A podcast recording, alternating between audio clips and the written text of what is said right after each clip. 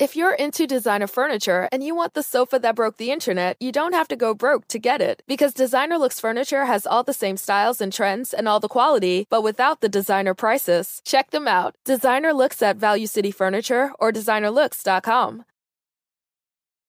Keeping calm in love. Don't stop it now, stop it now, stop it now, stop it now. Keeping calm. Rádio Vênus, Rádio Vênus.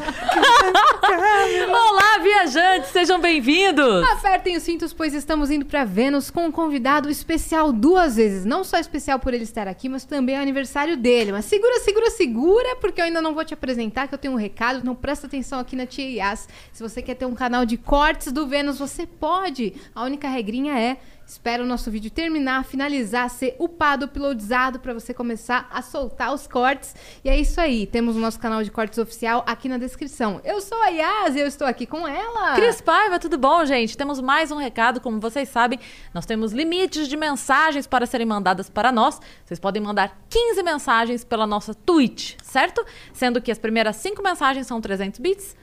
As próximas 5, 600 bits. As últimas 5, 1.200 bits. E você também pode fazer a sua publicidade aqui. Você pode divulgar a sua página, você pode divulgar o seu negócio, a sua lojinha, a sua vendinha, o seu mercado, a sua empresa, a sua multinacional. Pode ser divulgada aqui por apenas 5 mil bits. É só você mandar aí pela Twitch. E se você tem uma conta Amazon Prime, você pode dar um sub no nosso canal da Twitch. Com a sua conta Prime, você tem direito a uma inscrição grátis por mês e você pode entregá-la a nós. E aí isso vai fazer bem para você e também pra gente. Agora sim, Cris, faça as honras de apresentar o nosso grandioso Olha, é, é até complicado apresentar, porque assim, eu não sei o que já não falaram dele. Ele é exclusivo nosso, ele nunca. É, nunca foi em nenhum podcast. Não, e não dá pra gente nem falar que ele nunca foi em nenhum, nem hoje, porque hoje ele já participou de outro, porque ele é extremamente requisitado. Agora, por que essa pessoa é requisitada? Porque ele é talentoso, porque ele é um querido, porque ele tudo que ele faz, ele faz muito bem, e a presença dele é luminosa, entendeu? Ele chega no lugar, a gente faz assim,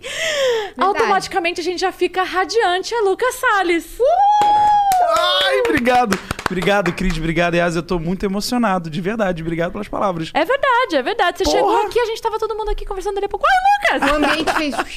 ainda mais que é aniversário dele ainda, cara. É ele escolheu passar aqui no Vênus. Então, já dá like no vídeo, já se inscreve no canal. Isso. Porque é aniversário, aniversário é do isso. Luquinha. É importante Obrigado. dizer que nós demos a chance dele fugir. Nós falamos, Lucas, você não quer mudar a data? É seu aniversário. Ele falou, não, quero passar lá com vocês. Pois Obrigado, então. Um presente gente. na vida dele, né? Tá com a gente. Por favor, por favor. e é muito bom porque eu vi o nascimento do Vênus, eu vi tudo. Então eu tô, caraca, eu tô vendo aqui, tipo, sabe, sabe fã, quando você fica assim na televisão, você faz, É verdade, a gente se falou logo quando foi começar, foi, né? Foi, foi. Eu fiquei gente... muito feliz, Pô. muito feliz mesmo. E que combinação perfeita vocês duas. Juro por Deus, não que é? combinação. E, e, o melhor de tudo é que não era uma combinação de vida. Então não é que vocês tenham piadas internas. Claro que vocês vão ter piadas internas, mas não tem uma, uma história de vida. Vocês estão criando histórias. Então provavelmente a Cris vai falar alguma coisa que a Yasmin também não sabe. E vice-versa. Isso acontece Isso muito. É vocês estão se conhecendo e conhecendo outras pessoas. É tipo, juro, melhor mistura. Melhor Sim. mistura mesmo. Tô é isso, feliz. a gente tá num date com testemunhas. É, exatamente isso. É um date com testemunhas. Exatamente. Incrível, incrível, maravilhoso. É, eu vou conhecendo a história dela aqui, ela vai conhecendo minha história aqui. Daqui é. uns seis meses você vai ver.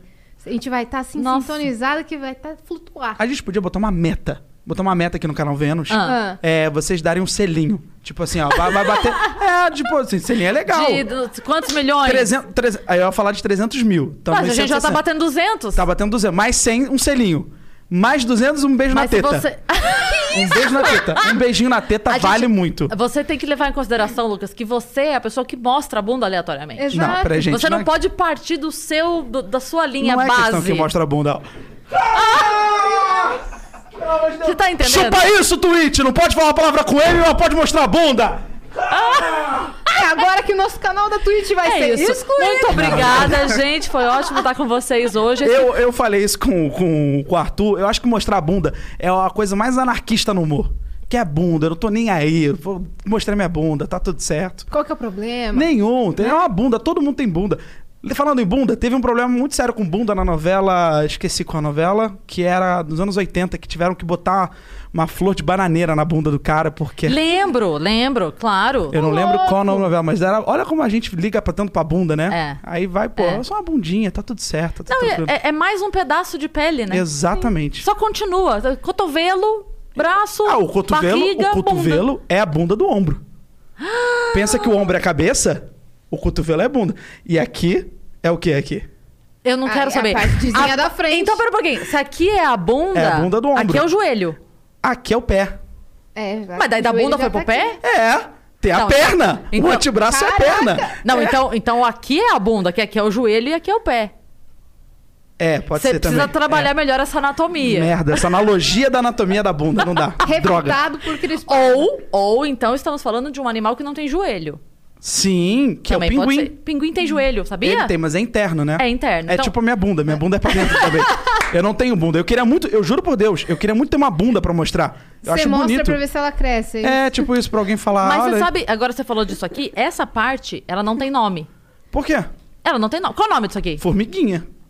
Que era a brincadeira da formiguinha, você não, Não. fazia? Nunca. Não, é formiguinha, eu chamo de formiguinha. Ai, tá coçando tanto na formiguinha aqui. Porra! Caralho! Coça pra. Os Nunca falaram? Coça pra mim aonde? Onde? Na formiguinha, na formiguinha. Não. Aqui, qual é o nome daqui? Não tem nome. Sovaco É, então, Júnior. sovaco porque, É, porque júnior. aqui faz assim, aqui também faz assim. Não, É bota Aqui formiguinha. sua, aqui É o sovaco inferior? inferior. Mas o formiguinha faz mais sentido. Formiguinha. Então, porque não tem nome. Assim, Não tipo, tem. pulso, cotovelo, aqui- nome. O- Nada, Não, não tem nome? Alguém deve ligamento. saber. Alguém deve saber. Então, não tem nome. Algum, algum se biólogo. alguém, se alguém falar um nome lá, Vitão, fala pra gente. Isso, Por se favor, alguém mandar favor, um nome. façam isso. Porque não tem o nome Eu- disso. Será que Além até o final do podcast a gente consegue ah, o nome? vamos, vamos saber. Então é uma missão. Uma É, missão não, do porque a dia. galera, a galera vai pesquisar em Google. Missão do vai- dia, você é, o nome escrever aqui nos aqui comentários o nome dessa O parte nome. aqui. Que faz a liga- o ligamento do braço com o antebraço. É, porque assim, na verdade eu já pensei na possibilidade da gente inventar um nome e estabelecer que é esse e a gente começar a falar por aí. Rúbia. Tipo, ai, tô com uma dor na rúbia. Rúbia? Que rúbia? Aqui. Márcia. Ah, chama rúbia? Chama. Rúbia, é maravilhoso. Pronto, entendeu? A gente conseguiria estabelecer um. fazer um neologismo Maravilhoso. biológico. P- PNL, isso. PNL, maravilhoso. É rúbia. E o que é, Rúbia. rú- o que é rúbia? É ligar o ligamento. Isso aqui, Sabe rúbia. por quê? Que a médica que deu o nome, ela fez a- a- uma ligação entre duas pessoas. Sabe por quê? Por quê? Porque ela conhecia uma rúbia que era casada com um tíbio, que é o. É do- isso. Ah, genial! genial! Entendeu? Genial! É isso que era irmão gêmeo de quem? Perônio. Do Perônio. O que é perônio? É o outro. Lá Tíbio Perônio. Tibio e o Perônio. Nossa, meu Você Deus. tem que estar nessa ligação Mano, vocês aqui, ó. mandaram muito bem Você agora. tem que tá aqui Caralho, maravilhoso. Tibio Peroni, é, É, verdade. é. E que eram os criadores do Castelo Ratimu. Sim, o Eles, Flávio é, de eles eram, Souza, né? Eles eram os criadores, um dos roteiristas idealizadores, eles faziam esses personagens. Sim. E você deve estar pensando, ah, será que eles eram atores? Não, falta de verba. Não tinha como contratar ator, falaram, quem vai? Vamos os caras que criaram Isso. mesmo. é. Dane-se. Eles estão achando que é tão bom, faz É. você. E eles que criaram também o... Não é muito isso, ator? Não é? A gente chega humilde com o projeto, lá o cara fala assim: tá, você tá achando que é tão bom? Faz você, de graça. O cara foi e fez. Foi e fez, cara. Castelo Ratimbum, que história incrível. Eles que também fizeram o Mundo da Lua, não foi não? Pode ser, pode ser que sim. Do- Acho que o pessoal da cultura é um pessoal muito tipo. Cara, é um pessoal que é. Tipo, a gente é o pessoal da cultura antigamente, se você for parar pra pensar. Que tá Vocês- ralando pra Lá vem. produzir um negócio. Um formato É, ó, diferente. pessoal, a Casa Flow. Hoje é a Casa Flow. Vocês Vamos estão aqui lá. construindo a parada. Outra plataforma. Hoje é pra internet. Mas aquele pessoal lá da cultura era todo mundo que queria produzir, fazer coisa, tinha ideia. O pessoal lá tinha verba, falava, vambora, Sim. vamos fazer. E se você reparar bem, é, na árvore, aqui na frente tem uma cobrinha que fica ali na árvore, porque você tem que dar a senha pra entrar. Caralho, Celeste. genial. Tem a Celeste aqui. que maravilhoso. Eu amo Castelo O Rá-Tim-Bum. Monark é o, é o Nino. O Igor é o tio, é o. O Igor Tio é, Vitor? O tio Vitor. O Igor é. O Igor puto deve ser que nem o tio Vitor, cara. É isso. É, É isso. Maconha aí, né? né? Qual seria o, bordão do Igor, né? É, mo- é subs. Não, não- vou saber o, bordão do, Raios e do Igor. trovões, né? Salve, Ai, salve família ali. Salve, salve, família! Esse é do caralho. E quem é a Morgana? A Ah, Cris. Tem- bom, tem que dividir nós duas as personagens femininas. Não, sabe que a gente é aquela da fadinha? Que som? É. Que som é esse? Era um passarinho. passarinho. Passarinho. É. Que era a Sandra lustre. fez, não foi? Não é ela. Não é a Sandra Mas Nemberg? todo mundo acha que é, mas não é. Você fica assim, caraca. Caralho, Então agora, quando igualzinha. chegar um convidado, a gente vai fazer Duca Salles.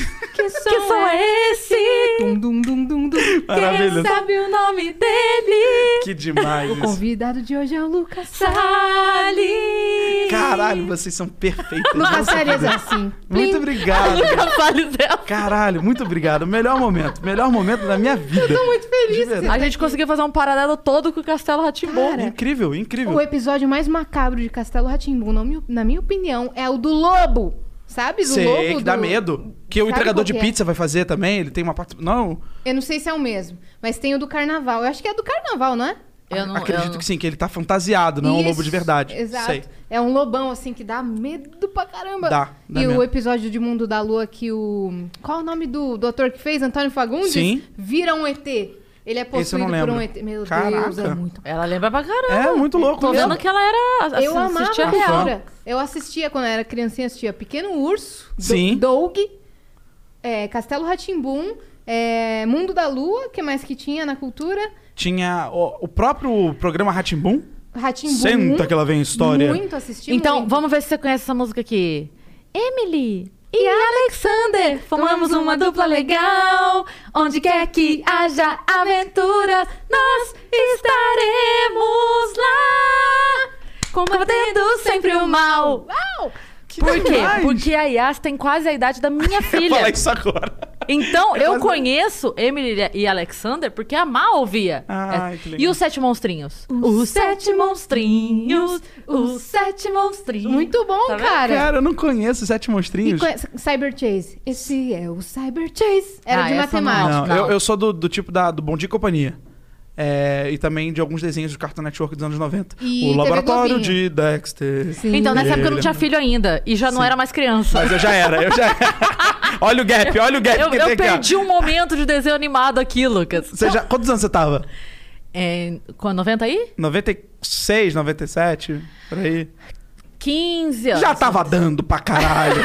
já tava dando pra cacete, já tava feliz. A gente tava mamando, a Cris também tava mamando. A gente tava aprendendo a andar de quatro engatinhando, a Cris também tava de quatro.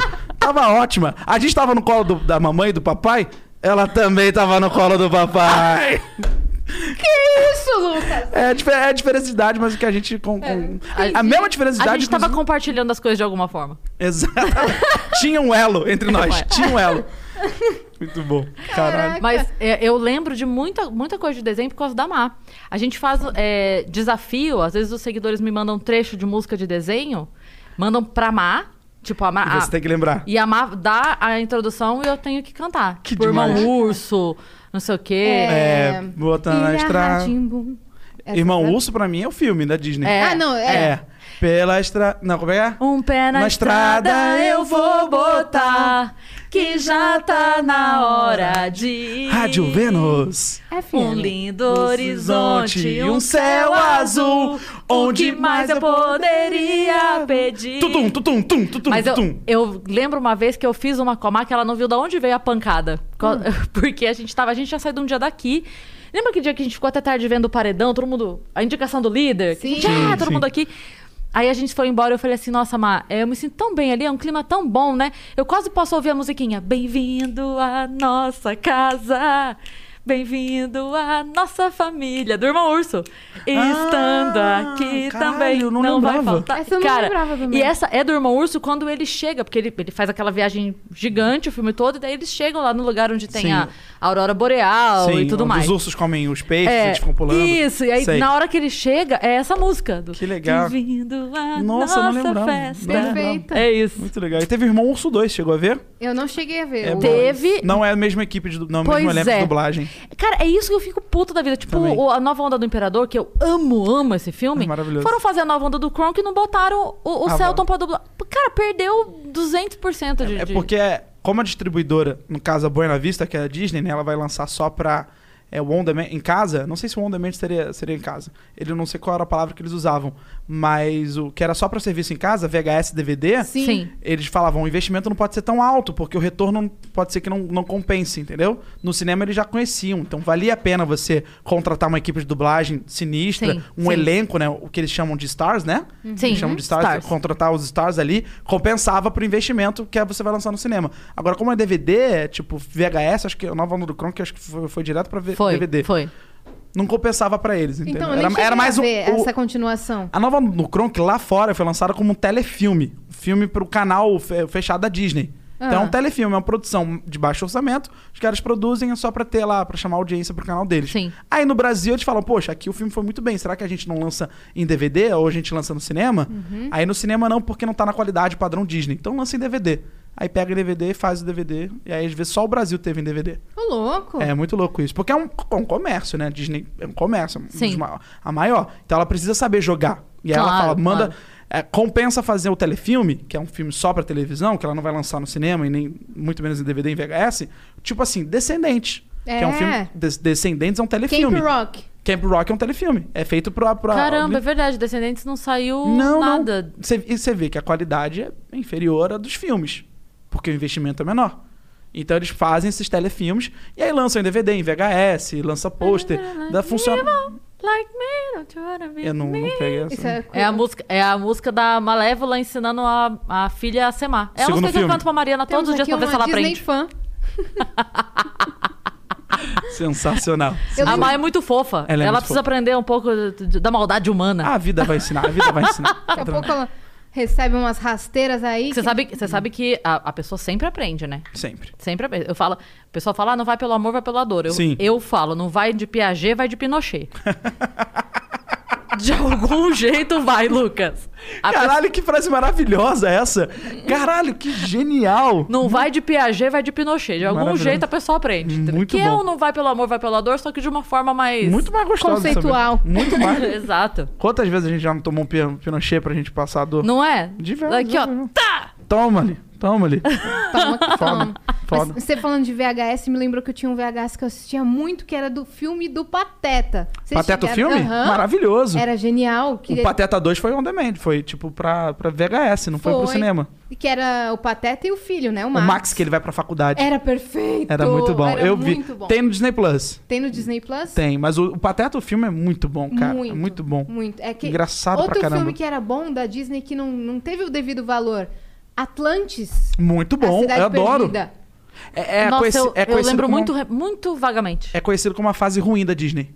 É uma- Então. eu esqueci o nome dessa fase porque te- tiveram várias fases ruins. Sim. É, e a, a Disney até aqui mencionou isso, foi até o Bruno Mota, que a Disney sempre que ela precisa se relançar no mercado, ela lança uma nova princesa. Foi assim com Frozen. Frozen veio e deu uma garra, Deu um gás. deu um gás demais, e de dinheiro, cara. que é o mais importante. A gente acha que é- não é só pra saber se fez sucesso ou não, mas muito no comércio, o que faz sucesso é aquilo que é rentável, né? Dá dinheiro. E Frozen deu dinheiro pra cacete. Vende, virou até Vende. musical. Musical. e você sabe que uma curiosidade, o Livre Estou, que entrou no- no- na Sim. tradução do Let It Go, é, foi o Manolo Reis lá do Rio que, que criou, Ah, lá que da, legal! na Delarte. Sim. E ele falou que a- foi tão bem aceito que todos os outros países de língua latina Botaram. usaram o Livre É.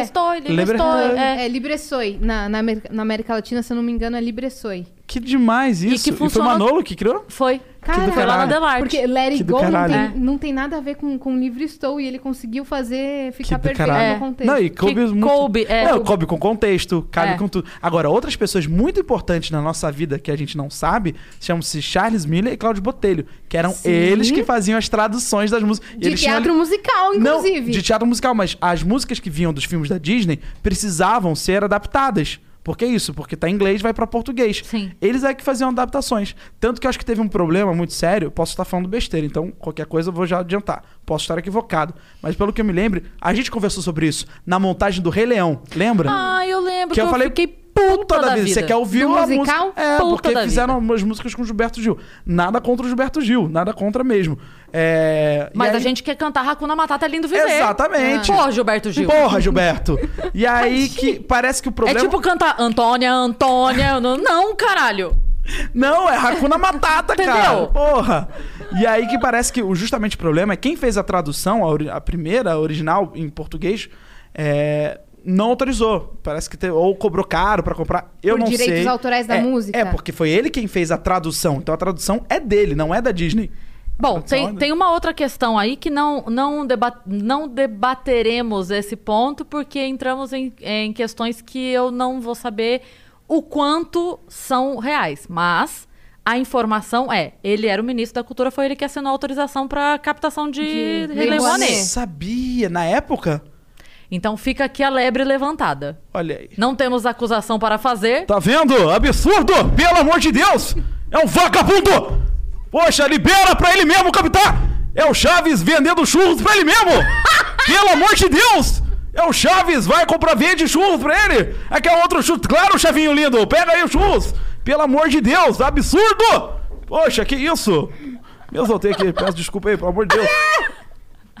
Porra, O Vitão passando mal. de- O Vitão tá sem ar. pelo ali. amor de Deus, Vitão, forte Mas- abraço! Mas foi isso que me deixou com raiva, porque quando eu fui assistir o musical do Rei Leão, e aí eu chego lá e, e começo a cantar Hakuna Matata, que nome legal. E não teve. Hakuna Matata, isso é genial. E eu assim, Nossa. Lucas, encolhendo na cadeira. Não, Mas não, não podia ter presta barba, gilete, nada. Nada, Matava não, na mata, hora. você mata. Não, eu tava aqui meio de dia aqui. Não, isso não é legal! Aí eu fui. Aí no, no intervalo. Eu tava revoltada de verdade. Sim. De verdade. Sim. Aí no intervalo eu fui com, com o carinha que tava. Tinha uma mesa de som. Porque esse musical vem. Meu, Vem com vem força. orquestra, vem mesa de Claro, som. pelo amor de Deus, com um milhão? Com 10 milhões? Era uma mesa de Deus. som do tamanho dessa mesa. E o cara aqui no meio operando. Eu juro, ele. Esse quadrado aqui não existia, assim. Era o quadrado que o cara entrava e ele mexia. Botão aqui, assim, ó. Um, um C de botão em volta dele. E ele aqui, ó. Aí no intervalo, que sempre tem musical, três horas de duração, eles param, né? Aí a Cris Paiva levanta e fala, viu? Eu não, tinha, eu não tinha acesso a ninguém da equipe, né? Eu ia lá no elenco e falava, ô! Dá pra parar de vestir de elefante aí pra gente conversar aqui? Estão cantando errado, É. estão cantando errado. Aí eu fui pro cara e falei, viu? Qual que é o problema? Porque, cara, a, a gente sabe disso. Quando você assina um contrato, você vai fazer qualquer coisa pra qualquer canal, Comedy Central, Multishow, Globo. que Quando você assina, você vende a vida. Sim. O que quer que você produza ali é deles. Não é possível que a Disney não tinha autorização pra usar as músicas do Rei Leão. Desculpa. Falei, não, tá muito errado isso. Não, Sim. não tem por que a Disney não ter autorização pra usar as músicas Aí eu fui perguntar. Aí o cara falou assim: você tá com, com. Não é o encarte, é como fala? com programa. O programa da Sim. peça? Eu falei, tô. Ele falou, dá uma lidinha lá, talvez você ache alguma coisa. Aí eu, Nossa, misterioso. Tá. E esse cara sumiu. É. Ele não existe. aí eu voltei pro lugar e viro de cá e viro de lá e não sei o que, e não sei o que. E aí a letra. Aí junta as palavras, vai juntando, vai fazendo origami. Coloquei, coloquei aqueles óculos azul e vermelho pra ver se sumia. Sabe aquele, aqueles gibi que tinha? Sei, Antigamente sei. você botava assim pra. Luz negra pra ver se É. algum recado. Cara, comecei a ler só a inicial de cada frase. Tocou pra a ver se- música ao contrário.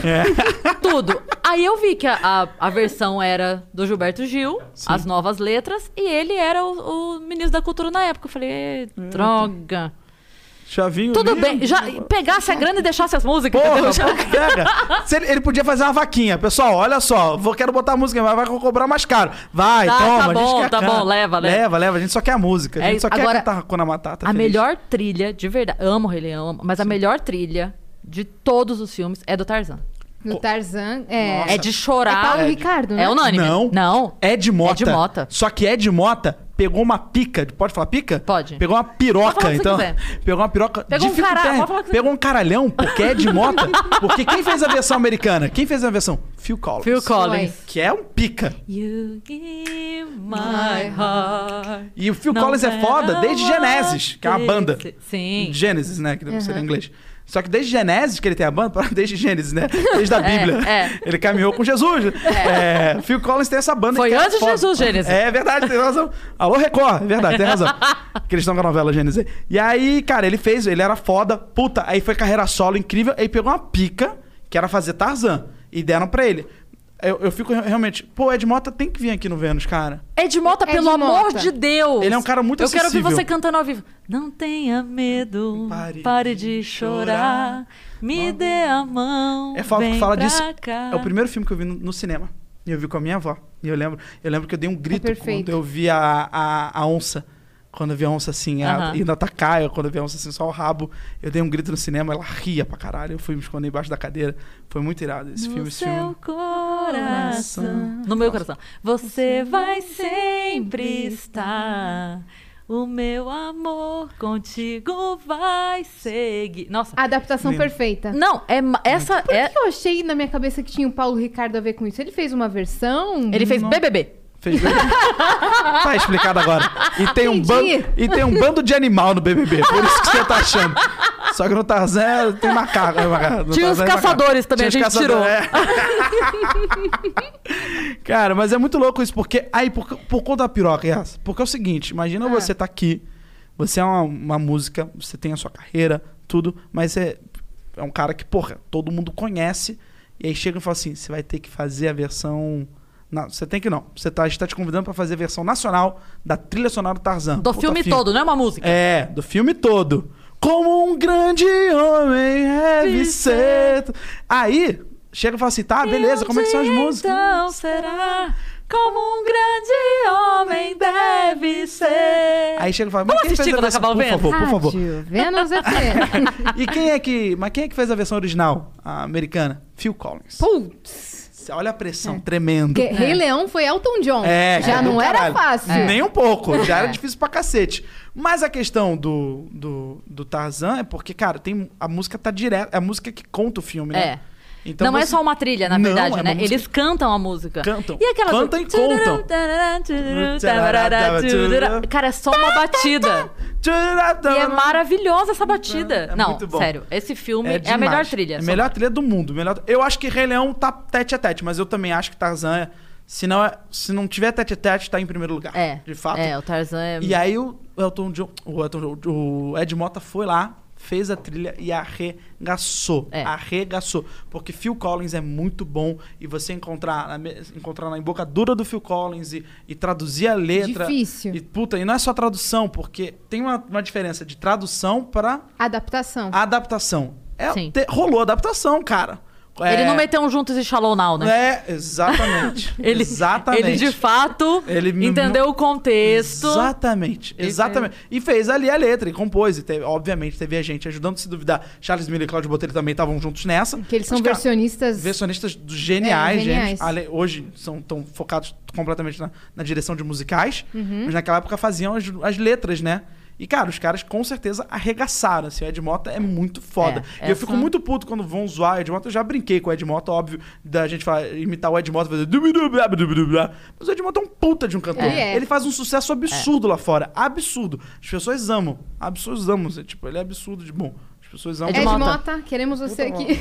E o tio dele, que era foda, Tim Maia. Pois Meu é. pai foi advogado do Tim Maia. Você tá Seu brincando? pai? Juro foi por tudo advogado mais do sagrado. Tim Maia? Meu pai foi advogado do Tim Maia. Tim Maia Sua foi- família é tudo. Já já a gente vai É. falar. Sua família tem re- relação com O- todas as áreas do mundo. O Elcio Cononato falou uma coisa muito louca e eu fiquei feliz que ele falou que eu sou o Forrest Gump brasileiro.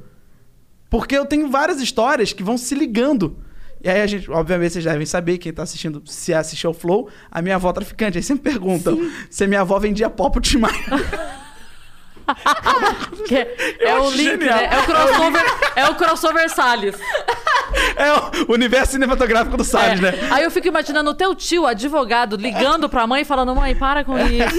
Pô, já falei. E aí, o Pablo Escobar ligando pra sua avó e falando: preciso de um advogado. Vai Que meu é, pai. é, exato. Não, meu pai, meu pai que eu, é meu padrasto, mas eu chamo de pai. Meu pai. Tá. É, me adotou, eu tinha 5 para 6 anos, ele cuidou de mim, foi maravilhoso, me deu de comer, me deu banho.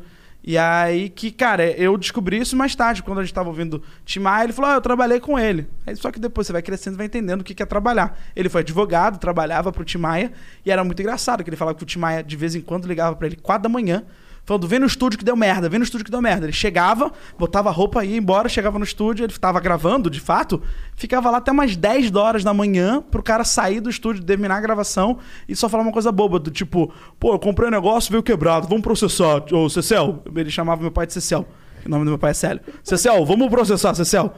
O meu pai, tá bom, né, Tim, mas podia ter me ligado só, podia ter ligado agora que você saiu do estúdio e ter resolvido. Podia, podia, não precisava que eu viesse aqui. E ele resolveu várias tretas pro, pro Tim Maia e ficou amigo do Tim Maia mesmo, ficou tipo amigaço até, até a morte dele. Tem várias histórias, tem uma história muito boa que tem, isso é documentado. A história que ele tá, ele era o show do, do banco, um banco ia fazer um show, tá até hoje o banco, e contratou ele pra fazer um show. E ser um showzaço, assim, um show pra todos os funcionários da empresa. Mas era todos os funcionários todo, todos os, todas as filiais, todos, todas as, as agências. E aí contrataram no final de ano, aí ele chegou e falou, não quero ir mais no, no dia do show. Foi bem perto da morte dele, não quero ir mais. Ele tava com o cachorro, o cachorro tava doente. E aí o contratante, que era o cara, ficou desesperado e falou, não, mano, você tem que ir, você tem que ir. Aí eu tinha, não, não vou, não vou, não vou, não vou, não, você tem que ir, tem que ir, tem que ir, tem que ir. Aí o cara pegou uma arma, apontou pro cachorro e deu um tiro pra cima, pá! E voltou apontou pro cachorro. Você tem que ir. Aí o Timaya, ok. Foi, fez o show, voltou e ficou pianinho, na, quieto na dele, nunca mais falou nada. Precisou dar tiro pro alto? Só apontando a arma pro cachorro, né? É, pra, pra- porque tipo o próximo. O próximo vai ser no cachorro e se você não for, o próximo vai ser em você. Muito louco isso. Aí eu te contou isso pro meu pai, ficou morrendo de medo. Falou, cara, esse cara vai me matar se eu não for. Porque era isso. Ele falava, o, Tim, o meu pai falava que o Tim não ia. Primeiro, ele falava uma frase assim, era pra justificar o preço que ele cobrava. Tipo, pá, não vou porque vai ficar muito fácil, assim, ó.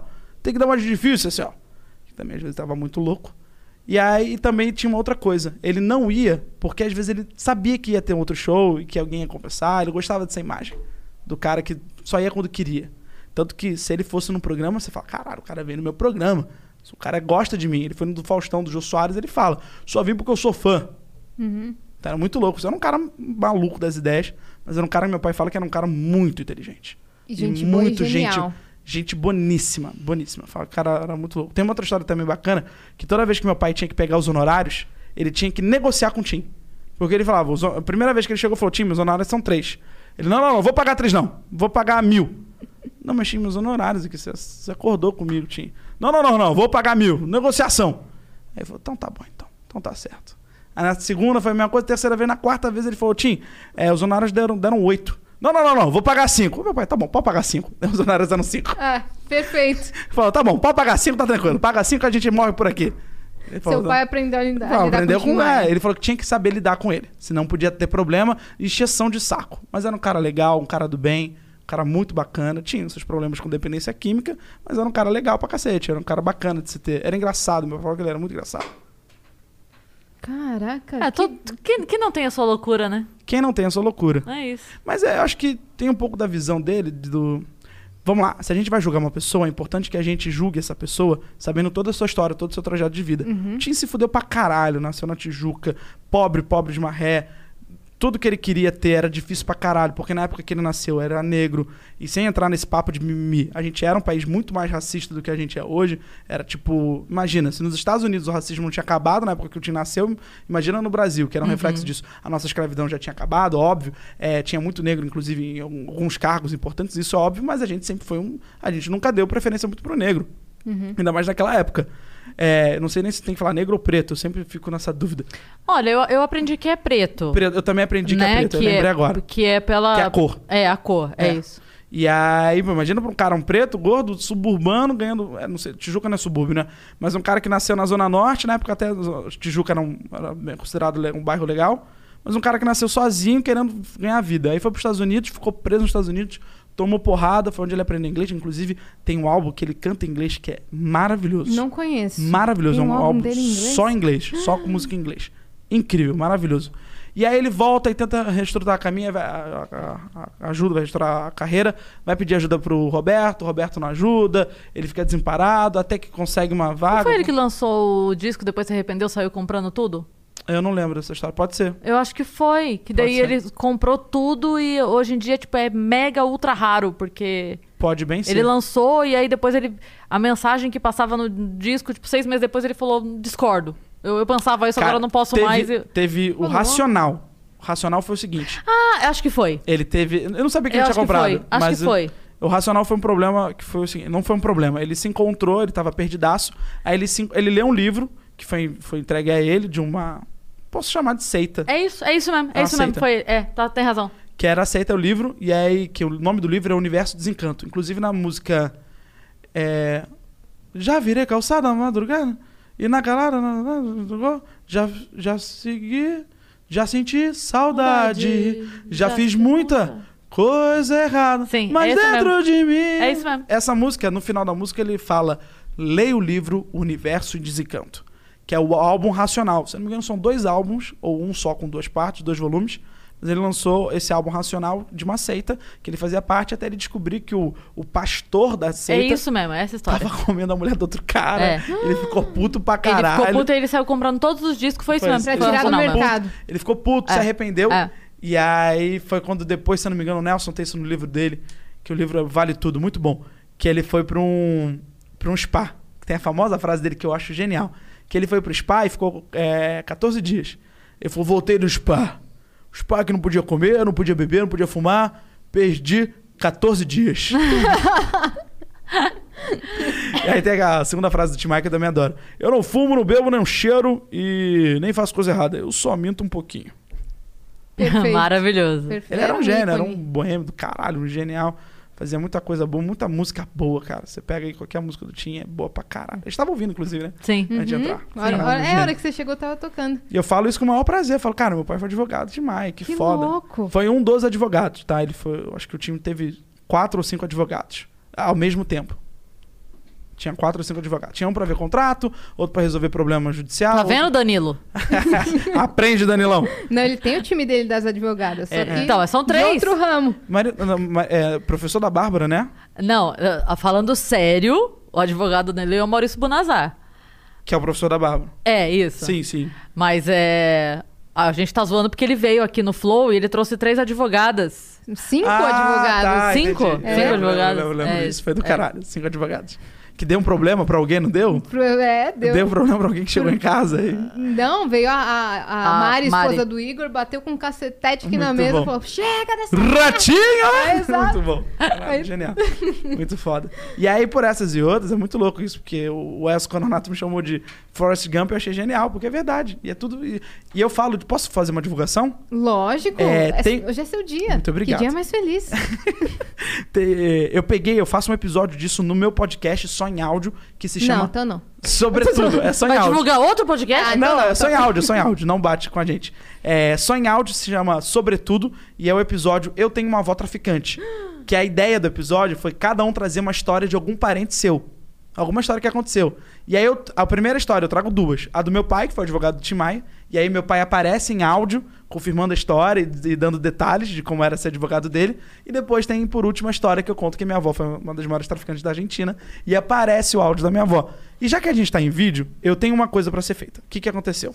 Quando eu vim ao Eu Flow. amo essas coisas. Fala. Quando eu vim ao Flow, isso no ano passado, a convite do Serginho, do Monark e do Igor, foi do caralho e eu contei essa primeira história. Inclusive, eu decidi emagrecer depois que eu me vi no Flow, porque eu tava muito inchado.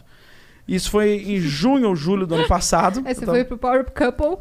não, já tinha ido, já tinha ido. E aí eu contei a história da minha avó e tinha algumas pessoas no chat que não estavam acreditando. E eu fiquei muito mal, porque eu falei, cara, não tinha como me defender ele na hora. Eu, primeiro, não estava assistindo ao chat, nem a Twitch, nem o pessoal da Twitch. E aí, eu, quando eu cheguei, o Bru- Brian Rizzo falou, pô, teve umas pessoas que duvidaram, mas depois você ligou pra sua mãe, sua mãe confirmou. E eu falei, cara, eu vou, quero provar mesmo. Eu tenho muito essa questão com a imagem de mostrar que eu tô falando a verdade. Então, peraí, dá um contexto geral aí pra galera que não sabe dessa história. Quer dá que um eu conte? resumo. Vocês, querem, vocês têm tempo? Opa! Então tá bom, porque depois eu tenho que mostrar isso aqui, ó. Isso. É um vídeo, é um vídeo. Exato, mas Quem pra, é? pra De quem é o fechar... vídeo? Quer- dá dá pra colocar aqui? Dá pra Será se ele mandar? Dá pra mandar pra Porque você? daí a gente bota aqui. 18, 18, horário de Brasília. Você tá acompanhando Você agora tem o número do processo? Vitão? Se não, manda pra mim. Não, que eu vou te mandar encaminho. agora. Vou te mandar agora, Perfeito. que a gente pode ver. Tudo com continuidade. Você não dá ponto sem nó, hein, velho? Ah, meu amigo, aqui, querido. Aqui eu falei, mano... E eu sempre levo esse vídeo, quando eu comento a história, eu guardei no grupo que só tem eu.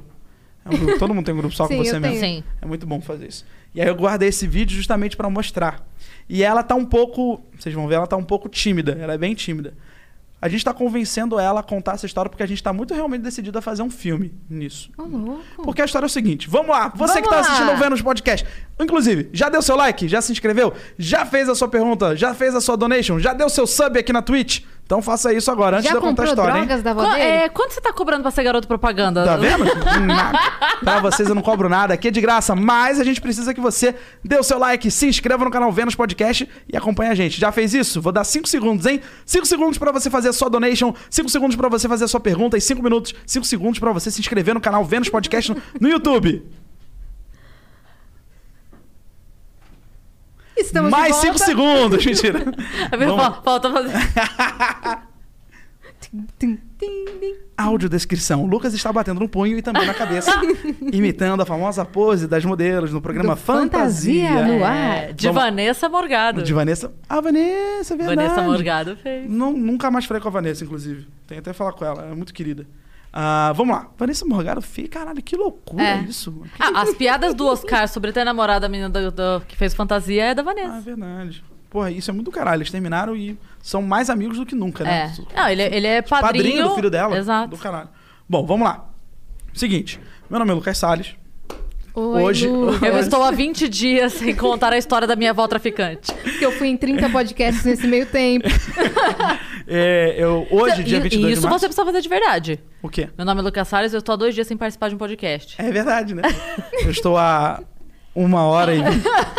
É, acabei de voltar do, do Bexiga Cast, muito legal, inclusive, vai estrear. Com o Marcelo Duque e a Prisci Castelo, a Pri Castelo Branco também. Ah, fazendo. perfeito. Eles são muito bons. Bom, vamos lá. É, eu me chamo Lucas Salles e tenho, e tenho uma mãe chamada Gil. Eu não vou falar dar o sobrenome. Gilda Salles, o nome da minha mãe Gilda Salles. Tá bom. E tenho meu pai biológico, é importante vocês saberem. Meu pai biológico é Leonardo Esquezar Salles. Esse eu tô dando o nome porque ele sumiu. Se alguém conhecer algum Leonardo Esquezar Salles, juro não, o Bruno tá rindo, mas é verdade absoluta. Se alguém souber do Leonardo Esquezar Salles, S-C-K-I-E-Z-A-R, Esquezar. Salles, Esquezar, se não me engano, é espanhol. Pergunta se ele já comprou o cigarro e se ele já pode Já voltar. Se ele não comprou, dá pra ele. É um não tem problema. cigarro. E ele, ele sumiu. Mas antes disso, vamos lá, tô fazendo a- a- a, Cronologia. a cronologia ao contrário. Tem eu, tem minha mãe, meu pai biológico. E é o seguinte, a história da minha mãe começa lá na Argentina. Ela é argentina de fato. Ela nasceu lá, nasceu em Quilmes, na cidade de Quilmes. Depois foi para a cidade de Mar del Plata e depois foi para Buenos Aires. A minha mãe nasceu da minha avó, Maria Cristina. Vou dar só esses nomes, porque realmente já encontraram, inclusive, algumas coisas dela quando eu fui no Flow. Se você quiser, vai, volta lá no Flow, tá lá disponível no canal do Flow. Mas ouve aqui a história que vai ser legal. E aí a Maria Cristina, ela é filha de um general. De um general que participou da ditadura da, da Argentina e que também tinha ligações com o governo. Acabou. Filha de um general.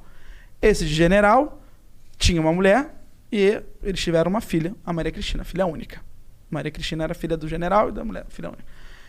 Lá nos anos 60, é, a partir dos anos 60, teve a ditadura e tudo mais. E a Maria Cristina se apaixonou pelo líder do Partido Comunista, o partido que era a oposição do governo.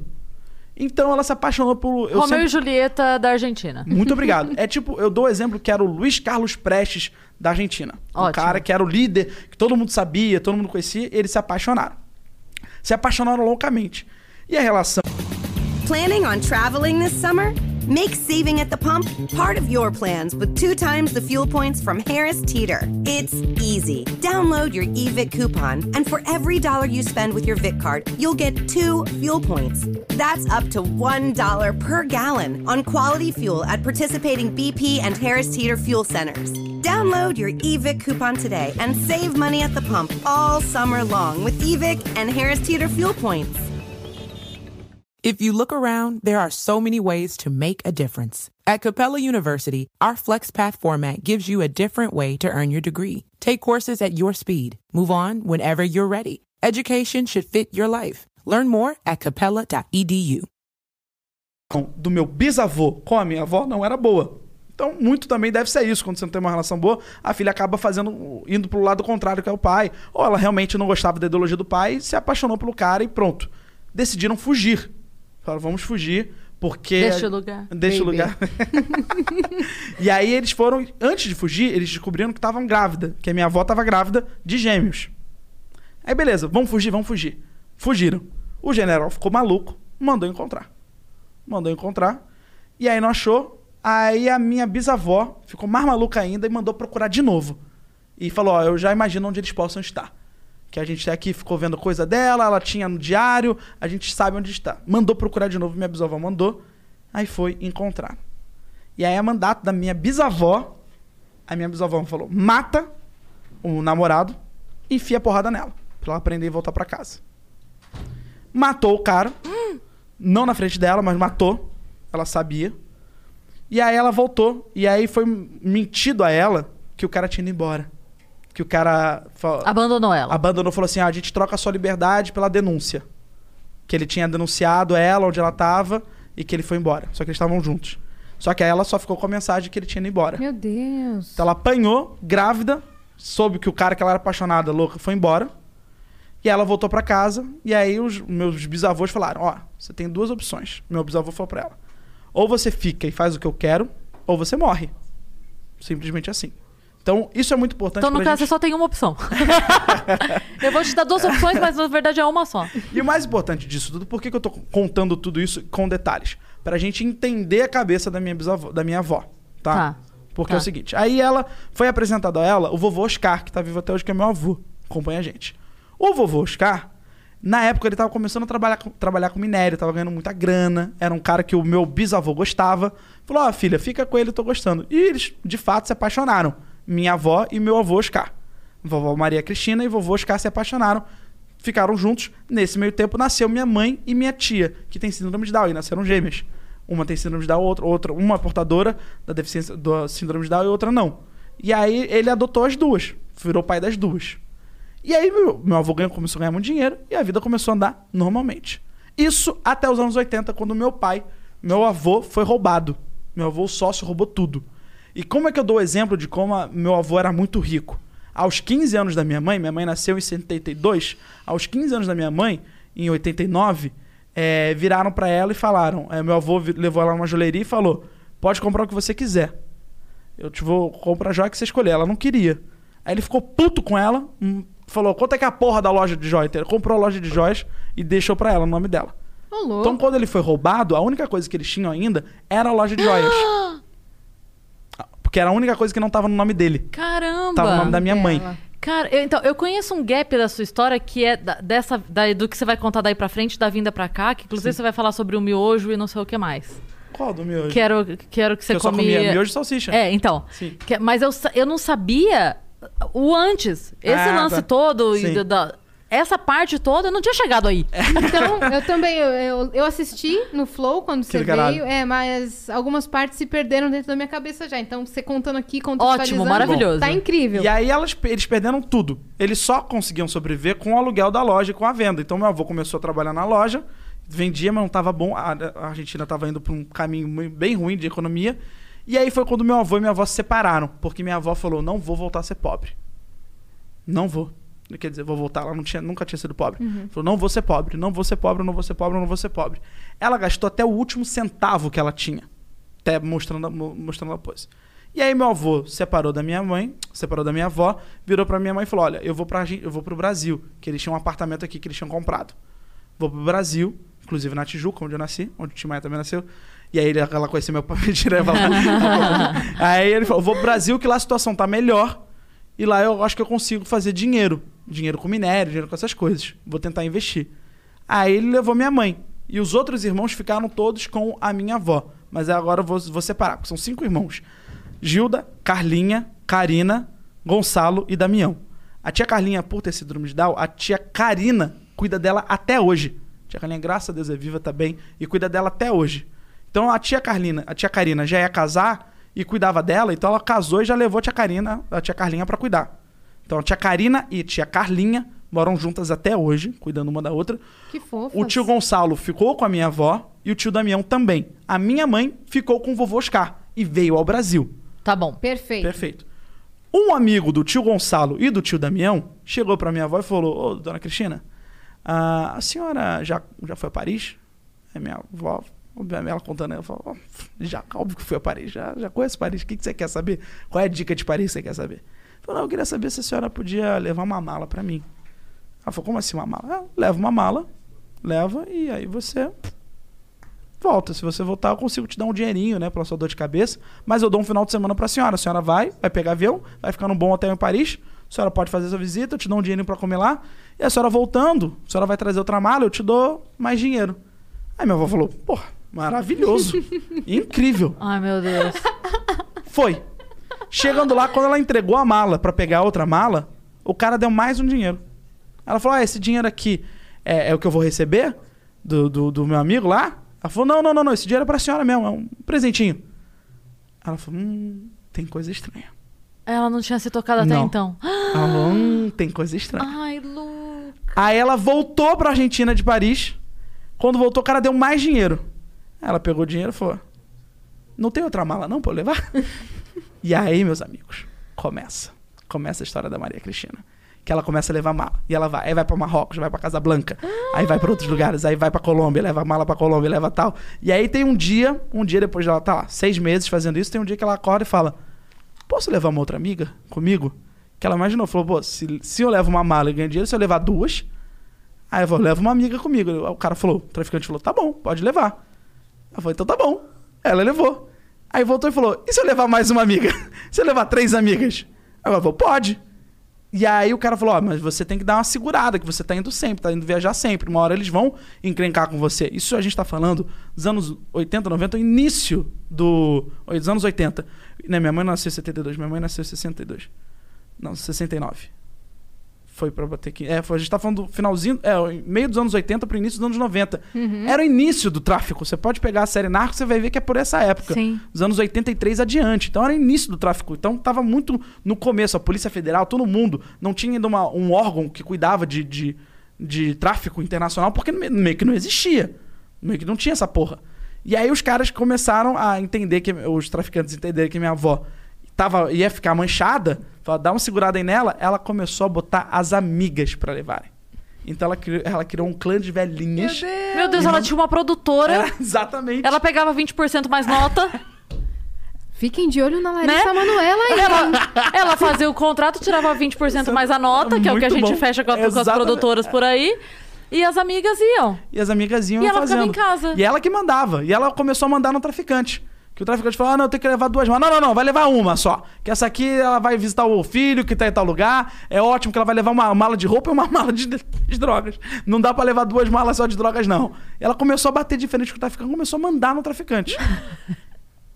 Eu vou falar isso pela primeira vez que eu descobri. É, descobrimos isso literalmente, não tem nem 72 horas. Foi no sábado. Não sei, minha mãe pode ficar brava. Tô pensando, eu, eu literalmente tô pensando. Ela, ela, ela também usou. Ela também foi, ficou, chegou a, a ser um pouco de usuário. Mas se curou. E aí, mas beleza. Aí foi, foi levando tal, foi fazendo coisas, foi mandando traficante tal. E aí chegou um momento, um dia, que alguém precisou levar uma mala pra Paris. Falou, quem vai levar a mala pra Paris? Quem vai levar a mala? Falei, "Ah, tem ninguém, foda-se, eu levo. Levou a mala em 90 e- Foi antes de eu nascer. Foi 93, antes de eu nascer. Foi lá, levou a mala. Bum. Pegaram. Aí já sabiam tudo. Já sabiam quem ela era, qual o nome dela, o que, que ela fazia, o que, que ela levava. Aí tinha todo o histórico de tudo, viagem. tudo, Deus. tudo, tudo histórico. Denuncia tudo, ficou presa 14 anos. Tua avó ficou presa há 14, 14 anos. Eu fui conhecer ela com 15, 14 anos. Ah. Eu fui conhecer ela com 14 anos. Eu conheci minha avó com 14 anos. Quando você nasceu, ela foi presa? Quando, é, foi me- antes de eu nascer. Caraca. Meses antes de eu nascer, ela foi presa. Isso dá muito um filme. Dá muito, porque ela ficou 14 anos presa. Muito um filme. O que, que, que ela fez? Eu- ela não fala da prisão. Ela não fala.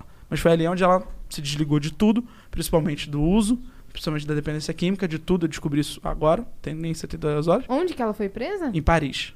E como a minha mãe descobriu. Que sorte. É, Não, não, vamos falar sério Tô aqui, na Lucas. merda, Só- mas tô na merda Em em algum momento. Se você tivesse aqui preso, vamos lá, vamos, Vamos lá. falar, vamos falar as claras aqui.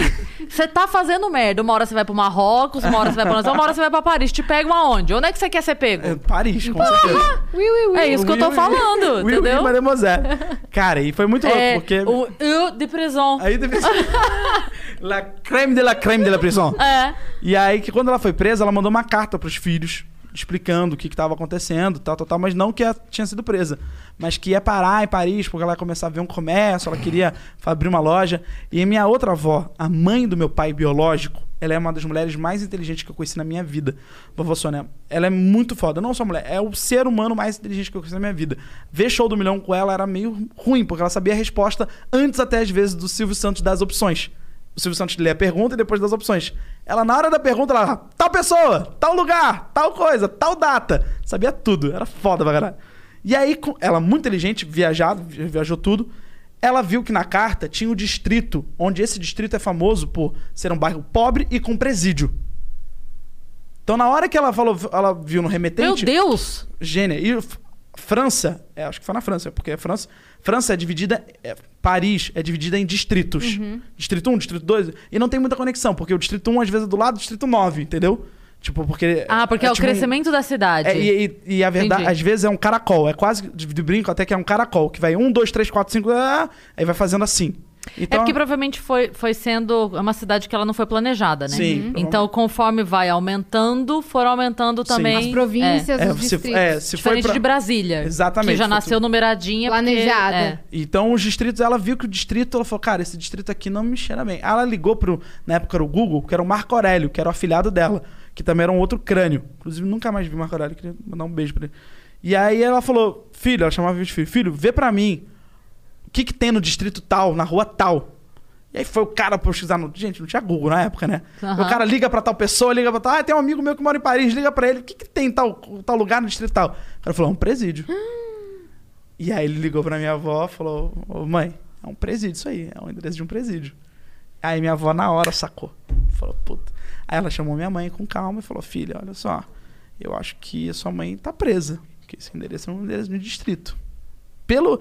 Cara, isso que eu achava foda Nossa, da minha avó. que incrível! Ela era foda, cara. Pelo, pelo distrito, ela falou, cara, esse distrito, pelo que eu me lembre, não era um distrito legal, acho que é um bairro perigoso, ou um bairro que tem presídio, alguma coisa assim. Meu Deus, eu teria lido a carta falando, ah, que Que fofa, fofa. parou em Paris. Super Pronto. beijo. É. Deixa eu fazer um croque-monsieur em homenagem a ela. E aí que ela ficou presa esse tempo todo, e minha mãe aqui ficou sozinha. E o que eu costumo dizer, eu tenho duas mulheres que eu amo muito na minha vida, que é minha avó e minha mãe. A minha avó, mãe do meu pai biológico, e minha mãe. Porque, cara, e- e- elas foram fodarásticas, assim. A minha avó chamava minha mãe de lírio, que é a flor que nasce na, na bosta, tipo, no- é, não sei se é flor de lis, alguma coisa assim, que nasce do, do- da merda, da lama. Que Flor que de flor- maracujá, não é não? Acho que, acho que a planta, a pla- a planta parece maracujá porque ela é amarela. Com... Mas eu não sei. Se alguém souber, por favor, fala aí nos comentários. Inclusive, por falar em se alguém souber, aproveitando a pausa, Sim. articulação húmero radial ou humeronar. Rúbia. Ruby é muito melhor. Humeronar. Não, eu Humeronar. machuquei aqui na minha Humeronar. articulação. Humeronar. humeronar. Homeronar. Não. Ou na Rúbia. articulação húmero radial. E Vamos aqui, ver. e aqui, quando eu fui no Flow, contei essa história, teve gente que não acreditou. Agora, pra você que não tá acreditando, tomar no seu cu, filha da puta. Chupa esse vídeo aqui inteiro. Vai lá, Vitão! Mete o play, garoto. Vamos, vamos ver Eu gosto que ele já chega mandando, eu gosto assim. Tá baixinho, dá pra aumentar? Realmente lo que me Quer voltar? Quer voltar? Vamos voltar. A gente teve um erro técnico aqui, rapidinho, pessoal. Pera aí. monarquico um- é realmente lo que me lo que contou meu neto Luca para vocês realmente foi real e bom já passou há muitos anos e obrigada pela paciência por me escutar fiquem com Deus boa tarde Que linda! Ah, que eu tava com vergonha Ela de tava gravar. com vergonha, coitadinha. Tá escrito help na testa dela. Você obrigou ela a fazer esse vídeo, coitada. Não, ela- Mas ela- eu gostei porque tá na- nos quadrinhos ali tá as frases do Ponopono. Eu não conheço, não sei o que frase é essa. De É novo, a casa o dela. Você viu? Bo- no- Dá pra jogar, Vitão, na tela? eu A gente aqui. tem que trazer essa Beth Russo. A gente tem que trazer a Beth Quer ver? Russo. Você vai ver, tá no quadrinho lá, ó. Me perdoe, sou grato, olha lá, ó. Lá em cima. Eu tinha. Ah, é, deve ser. Me perdoe, sou grato, eu Esse te amo. É, o Ponopono. Viu? Que foda, que legal. Isso é, isso é onde? É na casa dela. É, então é. Caraca. Viu? É, e é real essa história. Por que, que você ia inventar isso, né? Não, tem muita gente que É, o acha que eu primeiro tô é por assistindo. favor, lembrei. Por Por favor, favor. me perdoe, sou grato, eu te amo. Tem muita gente que acha que isso é tipo, ah, o cara tá vendo narcos demais. Eu fiquei ofendido. Falei, cara, não tem porquê eu me arriscar. É tipo a minha credibilidade. Primeiro, não é uma história legal, né, gente? Não, é uma Vamos história lá? bonita. Não. É. Eu acho que é uma história de redenção. Claro. Uma mulher que se fudeu a vida, não aceitou ter uma condição diferente daquela que ela tinha e foi pra um lado mais fácil. E eu não tenho receio nenhum de falar isso. É um lado muito mais fácil, que é o lado errado, inclusive. Vamos deixar claro? Uhum. Tráfico errado. Tá claríssimo, é um fato? É um fato. Tá errado. Só que ela foi pra um lado muito mais fácil, que na cabeça dela não ia, não ia dar em nada. E aí pegou o dinheiro, foi fazendo suas coisas, foi vendo sua E felicidade. durante muito tempo isso funcionou. Pra ela funcionou. É. Funcionou de maneira errada, né? Tem que deixar isso claro. É, não Porque- vamos romantizar é, o, tráfico Obrigado, obrigado. Eu falei isso, falei isso até no Inteligência LTDA do Vilela. Eu falei, de maneira alguma eu quero romantizar. Eu só gostaria, eu gosto de contar essa história do quão surreal ela é. E tem outra visão também. Sabe aquelas pegadinhas que a gente, aquelas videocacetadas que a gente vê do Faustão, que o cara vai, escorrega, cai de costas, e tem umas que você, por um milésimo segundo, você não ri, você fala, machucou. Aí o cara levanta e mostra que tá tudo bem e você ri, sabe? É a mesma coisa com ela. Um- quando você ouve a história, você não quer rir. Você fala, mano, que coisa louca. Aí depois você vai e vê que ela tá bem, que ela, tipo, ela se redimiu, ficou presa o tempo que ela tinha que ter ficado, depois soltou, voltou pro Brasil, voltou pedindo milhões de desculpas. Hoje ela tá a mãe ideal pra minha mãe. Porque ela não foi a mãe pra minha mãe. Minha mãe não teve mãe. Uhum. Isso foi muito difícil pra ela, não teve. Então hoje ela é mãe pra minha mãe. Ela quer recompensar todo o tempo. Ela cuida dos netos, ela pede perdão. Ela mandou áudio hoje, inclusive, se duvidar. Ela é sua fã? É, que ó, se duvidar, ela mandou mesmo. Se duvidar, não. Ela mandou. Cadê o 54? Muita gente mandando mensagem que eu não sei se você sabe, você que tá assistindo aí, mas hoje é meu aniversário, filha da puta. parabéns. Cadê, cara? Aqui, ó. Isso aqui eu acho que é ela. Oi, Lucas. Muita felicidade, meu amor. Seja muito feliz, que todo se te cumpla, todos tus desejos. E continua sendo assim como você é. Tá bom? Muita, muita felicidade e muita saúde, por sobretudo. Um beijo enorme para você. Te amo, filha. Te amo muito. Sobretudo. Ah, é o canal dele. Eu não tinha ouvido esse áudio ainda. Eu mandar, eu não tinha ouvido, foi tanto áudio. Eu vi que era ela, mas eu não vi. Vovó, te amo muito, vovó. Te amo muito, muito obrigado. Vai dar tudo certo. Te quero, te quero mucho, te amo, Eloe te de menos. Ai. Quer dizer saudade em espanhol. Uhum. Cara, que legal. Eu não tinha ouvido ainda. Que foda. Que Então é isso. fofinha. E Cara, gosta de que história doida. História História maluca. louca, né? Você gosta? vem- Ah, pode Não, continuar não, aí. por favor. Então, não, só pra-. Não, só pra deixar bem claro, história. não vamos romantizar essa história. Ela, ela cometeu um crime, um crime horrível, feio. É, eu acho, pelo que ela me contou, ela nunca teve envolvimento com nenhuma morte, com nenhum assalto, nada. Ela simplesmente era mula. Mas ela fazia parte. Pronto, acabou isso errado. Uhum. E sabia e... Sabia. E ela descobriu recentemente que ela acabou se tornando uma certa usuária por um tempo, mas graças a Deus se curou por vontade própria. Então a história de vida dela realmente, cara, é tipo muito sinistra. Ela é culpada disso. Ela é. Foram, isso são escolhas. E eu acho que também a- a- a- o lance da história é que, assim, se você estivesse contando a história de alguém que fez isso e nunca pegaram, e ela viveu a vida toda assim, e agora ela uma- já morreu e nunca sim. pagou pelo. Não, pelo contrário. É, ela, a a história termina. Exato, a história é, é, Sim, pegaram, sim, ela foi presa. O crime não compensa. O crime não compensa, Cumpriu ela perdeu, pena. não conheceu o neto até os 15 anos, entendeu? Então, assim, acho que a, a história, ela se justifica em si. Você não Sim. tá contando, porque, nossa, olha como minha avó foi. não. é, né? Existe um, existe o lado ruim. Sim, sim, muito Né? ruim. Não- Eu não conhecia. Não só o lado errado, existe o lado ruim mesmo. Exatamente. É O lado ruim dela não ter feito. Ela não fez parte da vida, dos momentos mais importantes da vida da minha Sim. mãe. E duas vezes. Duas vezes, porque eu tenho meu irmão mais novo. Hum, Então ela não, ela não pegou o nascimento do outro neto. Caraca. E de outros netos também ela não viu. E, e seis crianças, vocês sabiam que a, que a vovó tava presa? Ou- Jamais. Jamais. Tava na Argentina. Entendi. Tava na Argentina, só quando. ela- Eu só fui descobrir que ela ficou presa do tráfico depois dos meus 14, 15 anos, assim, que minha mãe falou: Ó, tem que te contar uma coisa que você vai rir. Aí contou a história inteira. Eu não sabia. Você vai... Vou rir. Muito louco isso, né? Muito, Muito louco. louca essa história. Muito Mas foda. dá um filmaço Dá, então eu aí. Uhum. tô começando a pensar e começando a querer fazer um filme mesmo, assim. Convencê-la aos poucos de que ela não quer contar essa história, ela se envergonha. Você vê no vídeo, gente. Uhum. Sim.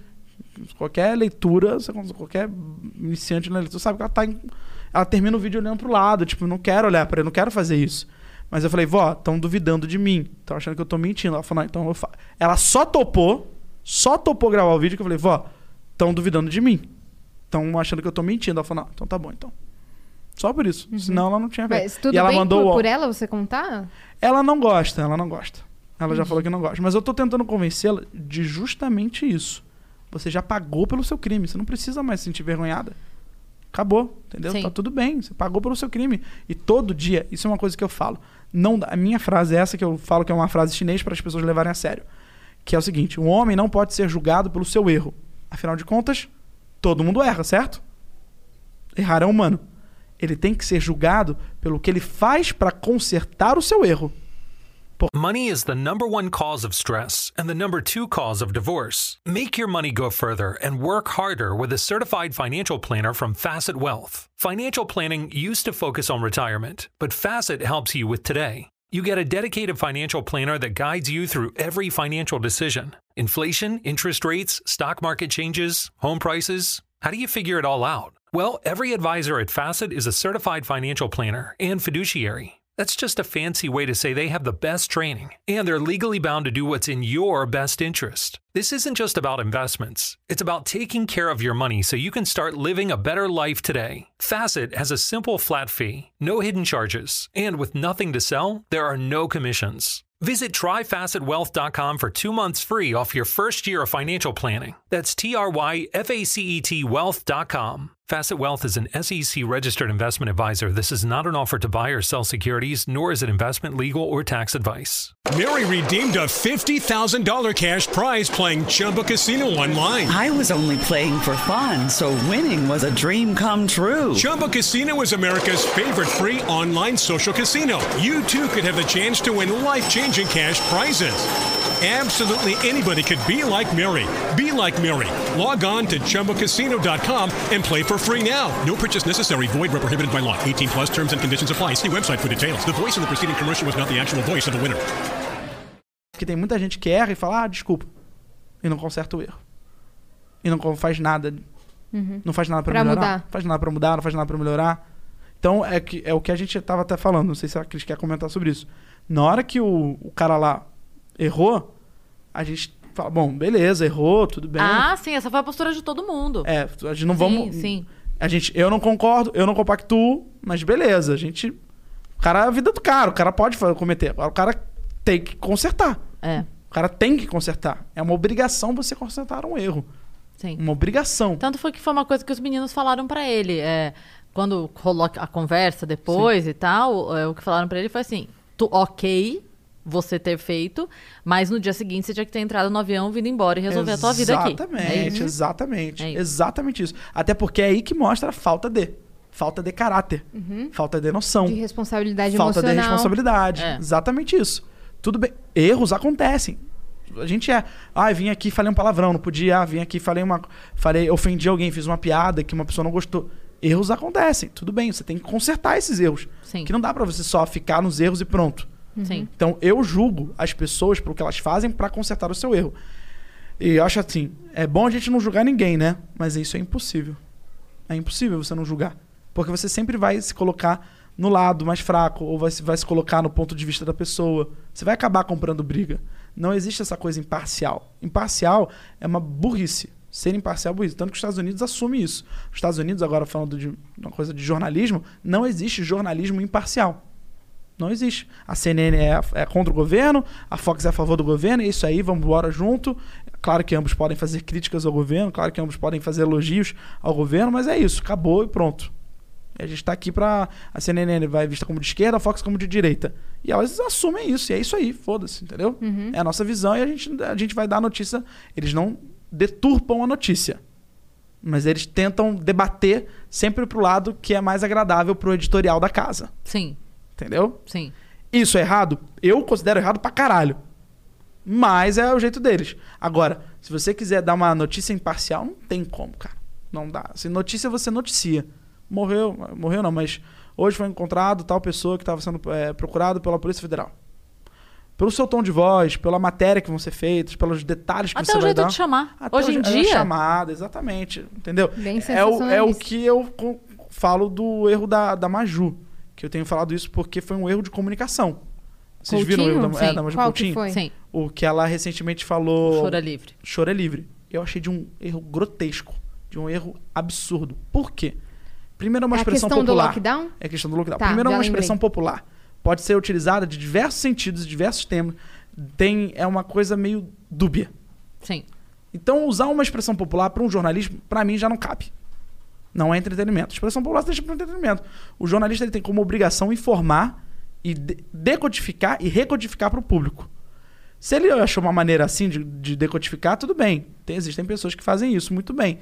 Vou dar um exemplo, assim, é, de novo, eu, eu acho que é muito importante falar isso. Uma pessoa que decodifica e recodifica do seu jeito. O Siqueira Júnior. O Siqueira ele tem uma maneira de passar a mensagem para o povo entender. Bem peculiar. Muito peculiar, é o jeito dele. Eu não sou nem contra nem a favor, até porque eu não tenho. Não, quem sou eu pra julgar. Mas é o jeito dele de passar. Uhum. E tem A o Maju- público do, do o programa dele. público dele. Ele não pode deturpar a notícia, porque isso é errado, e nem pode acabar acalentando. Mas ele faz um apelo emocional, tem um, um, um apelo de comunicador, que é muito mais pra mim pro entretenimento. Agora, a Maju, como jornalista, envolver isso, envolver uma expressão popular, tentar decodificar de uma maneira e recodificar de uma outra maneira, não querendo ser grosso, mas tem que saber fazer. Tem que saber fazer, porque ela, foi um- ela fez de um jeito que pra mim foi grosseiro a um nível ofensivo. Ofensivo. Falei, não, peraí, como assim? Sim. Choro é livre? Como assim? Não, não é isso. Ela devia ter falado, olha, pra você que é contra o lockdown, porque e mesmo em situação boa e ganhando muito bem, ganhando dinheiro e mesmo assim contra o lockdown, pra você o choro é livre. Tudo bem, ela tá especi- especificando para um público e mesmo assim eu já não acho correto. Eu também não. Não acho profissional da, É. da, da parte. Porque, na verdade, é, existem pessoas que estão em situação de fome. Morrendo. Exato. E não é de Covid, E- tem gente E morrendo. eu vou te falar uma frase que eu até falei na rádio que a Nani falou aqui pra gente, a Nani People. Ela falou uma frase que eu achei maravilhosa e guardei aquilo que eu tô usando sempre agora.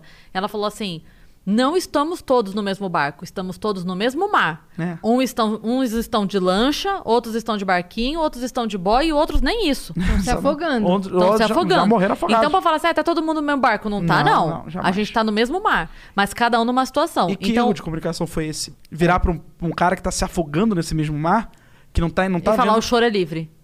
Exato. O cara na Porque- cabeça fala- É porque eu, eu, eu entendo que, assim, a comunicação dela ali era, né? Porque tudo hoje em dia, a gente já falou isso aqui outras vezes, tudo hoje em dia é caixinha, né? É. Então tem a caixinha de quem é negacionista e a caixinha de quem... Tá, mas aqui, aqui nesse meio, tem uma galera que não tá negando a doença, mas precisa trabalhar. Exatamente. E que, Que, não, que desculpa... tá com medo e precisa Exatamente. trabalhar. Não tá- é e que isso, tá é se isso. cagando, mas precisa trabalhar. E tá é uma, ganhando E é uma nada. porcentagem muito alta, hein? Muito Eu Acho que alta. talvez seja maior. Muito alta. Que precisa trabalhar. E aí você imagina ela, com um salário muito bom, obrigado, que tá lá trabalhando, virar e falar: o choro é livre. Olha, eu tô aqui, tá? Bem vestida, cheirosa, trabalhando na, na TV, com um bom salário, e falando pra você que o choro é livre. Aí, cara. ela, é- ela errou na expressão, mas não foi uma intenção maldosa. Mas na aí minha é, um, opinião. é o erro de comunicação. Você pode ter melhor quando você se propõe a estar de frente a uma câmera e decodificar uma mensagem, recodificar essa mensagem, ou passar uma mensagem, produzir uma mensagem, ou reproduzir uma mensagem, é responsabilidade total sua. Não, ah, isso, isso é muito ensinado no CQC, no Pânico, que é a gente pode te ajudar na edição, pode te ajudar na produção, com pergunta e tudo, mas tudo que você disser pra câmera é responsabilidade sua. Você disse, né? Você disse, assuma. É claro que Até aqui. Aqui, exatamente. Mesmo você que o papo virou é pra câmera e livre, o papo seja livre, a responsabilidade É. do que a gente está comunicando é nossa. Até É. mesmo não tem censura do público, o público quer literalmente sem censura alguma, o público compra a ideia, o público é muito mais aberto às vezes do que um público de televisão. Sim. Às vezes até o mesmo público, eles também veem televisão, mas aqui eles se sentem muito mais confortáveis e, a- e assimilam as coisas com muito mais naturalidade. Mesmo assim, a responsabilidade de quem se propõe a olhar para uma câmera, estar em frente a ela e falar algo é total da pessoa. Então, é responsabilidade da Maju, sem sombra de dúvidas, aquilo que ela disse, se estava no TP ou não. Não importa, é responsabilidade da, Masu- da Maju porque ela leu e ela falou. Se é da linha editorial da casa do Alicamel, é da responsabilidade da Maju, continua sendo a responsabilidade da Maju. Eu falei, não sei se é Alicamel ou Alicamel, eu nunca sei. Se- mesmo sendo isso, é responsabilidade da Maju, porque a Maju é a comunicadora que estava ali em frente à câmera e falando. Esse é o ônus da nossa profissão. Sim. Tudo que você disser, você vai ser ocupado. Tal pessoa fala, É a ah, tua tal- cara, né? É, É a tua nome. cara, tua, teu nome e tua cara ali falando. Se você disser qualquer coisa e falar, é responsabilidade sua. Então eu acredito que a Maju cometeu um equívoco. Sim. Um equívoco, um erro. Errou. E tudo bem errar. É aquela velha história. Tudo bem errar. Eu não vi no dia seguinte, mas parece que deram até dois minutos pra ela se desculpar. Eu não vi de desculpa. E ela postou também nas redes sociais. Ela postou? Eu não vi Se nada, eu não vi nada disso. Sim. Mas eu, por isso que eu não fui criticá-la. Mas eu tô aqui como uma conversa livre, eu posso falar o que Sim, eu acho. sim. Foi um erro feíssimo, assim, grotesco, assim. Falar chole. Eu fiquei ofendido. Quando eu vi o vídeo, eu fiquei ofendido. E eu que não sou uma dessas. Graças a Deus, eu sou uma pessoa que tá no, que só tenho que agradecer pela minha condição. Eu fiquei, eu comprei a briga. Falei, cara, é óbvio que as- você acha que o brasileiro, que tudo bem que ama trabalhar, mas que ama também um feriado, uma folga, você acha que o brasileiro que não tá podendo ficar em casa, que tem que trabalhar, você acha que ele quer? Ele É. tá indo porque ele precisa, cara. É. Se ele não precisasse, ele ficava em casa numa boa. É. Tenho certeza absoluta. Não tô chamando o brasileiro de folgado nem nada, não. Tô falando que o brasileiro gosta de descansar, Não, merece é- é- descansar. assim, qualquer pessoa que possa escolher entre o momento de lazer E se, e o, óbvio. e se né? proteger também. Se proteger, Exato. óbvio. Você acha que as pessoas saem. Cara, muita gente morrendo, muita gente é, levando a contaminação, porque, infelizmente, tá ali, tem que estar na rua. É. Se não sair pra trabalhar, não pode. É. Aí, aí vira assim também. Aí a, a brincadeira do Murilo Couto, que eu adoro aquele clipe. A classe média sofre. Sim. Porque é respons- deveria ser uma responsabilidade nossa, ter- talvez manter empregos é, de empregos primários, como é, servidoras do lar, como porteiros, essas coisas, para não que saiam da sua casa. Mas como é que a classe média vai sustentar uma coisa que ela também não vai estar trabalhando? É. Então vira uma bola de neve. Sim. Cara, é uma loucura. E é uma coisa, uma coisa que tem muito, é tipo assim, ah, porque o empresário é o malvadão, né? É O sempre, empresário é o malvadão. sempre- É o cara que ganha milhões. Agora, se é tão bom assim, se o cara ganha tanto assim, por que, que você não larga teu emprego e não vira empresário? Hum, e quem, às vezes, quem Uai. reclama isso ganha mais do que o empresário. É isso. Ganha Porque a- a- o que as pessoas não entendem é que o, o, o teu salário Se entrar 20 pessoas na loja e comprar e se entrar uma, É o mesmo. é o mesmo. A loja tá fechada tem um ano. O cara tá pagando imposto. IPTU Aluguel. não atrasa. Aluguel não atrasa. Teve gente que conseguiu negociar, teve gente que não. Tem shopping que não tirou um real de, de aluguel de loja. E aluguel é muito caro. Muito caro em A gente tá falando shopping. de dois dígitos, às vezes de três dígitos, dependendo da Exato. loja, dependendo Agora do que eles shopping. estavam começando a se recompor da, da queda do ano passado. Agora que tava tudo voltando pros trilhos. Aí, plau! Na verdade, de tem novo. loja, tem loja, de verdade, assim, que eu sei de conhecidos, que usou as vendas do fim do ano, de, de Natal e Ano Novo, pra, é, pra pagar as contas e fechar. Porque se ele, se ele fechasse em novembro, ele fechava no prejuízo. Nossa, sai Então, a- a pessoa usou o Natal, tipo assim, a- a- as grandes vendas né, de Natal, lá, lá, lá, serviram pra. Ok, agora a gente zerou as dívidas de, de, Da outra de quarentena. desses seis, sete meses que paramos. Agora eu fecho.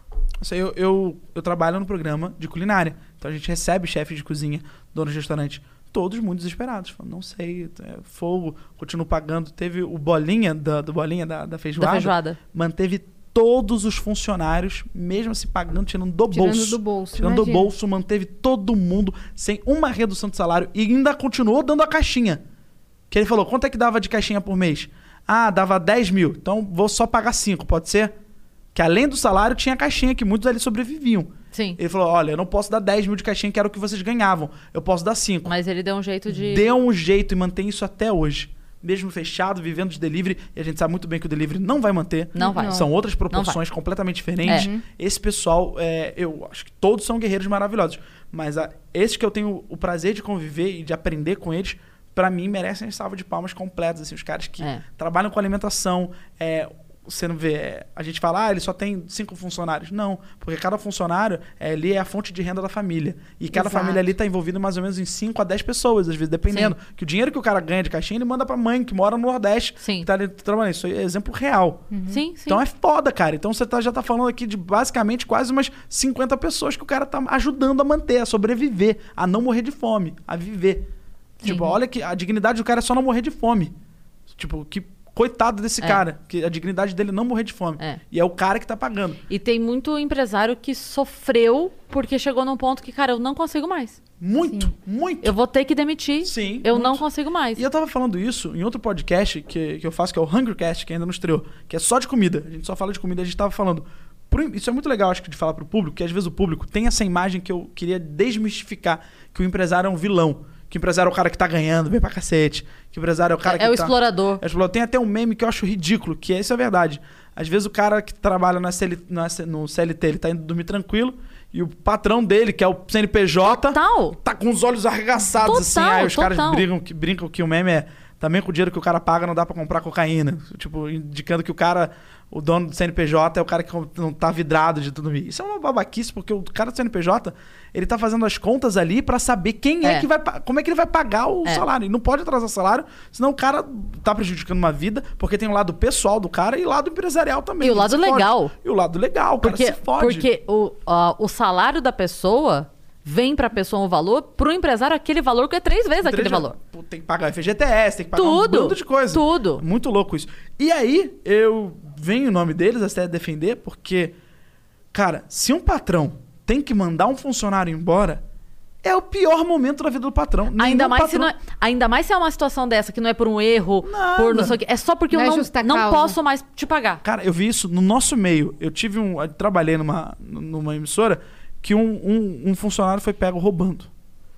E o cara me ensinou e falou essa frase: falou, cara, mandar alguém embora é muito ruim. Muito ruim. Porque são sempre as três piores, das piores situações. Ou porque o cara tá fazendo trabalho ruim, ou porque o cara tá fez algum cometeu algum, alguma coisa errada, um crime, ou porque eu fiz alguma coisa errada e eu não tô conseguindo manter. Sim. Então são sempre as piores situações. E nesse caso não é nenhuma das três. Nenhuma das três. É uma Nenhuma. pandemia que veio, É. que ninguém tem controle, É. e não tem a porra da vacina, e Sim. não, quando é que vai ter isso, e a gente tá desesperado. É. E aí eu olho pra outros países, eles começam a dar. Nos Estados Unidos, eu li uma matéria, não sei se é clickbait, se é falso ou não, mas parece que vão voltar alguns shows pra quem já tiver a carteirinha de vacinado. Uhum. Sim. Você fala, caralho, cara, eu só quero, só quero a nossa e a economia vida de só vai volta." voltar com a vacina. Só, Sim. porque as pessoas vão se sentir seguras, vão sair Não pra tem rua. como. Eu, eu tô acreditando numa possível. Num, numa hipótese aí que estão dizendo, numa, numa, uma, hipótese meio utópica, de que quando as pessoas voltarem, a gente vai voltar gastando.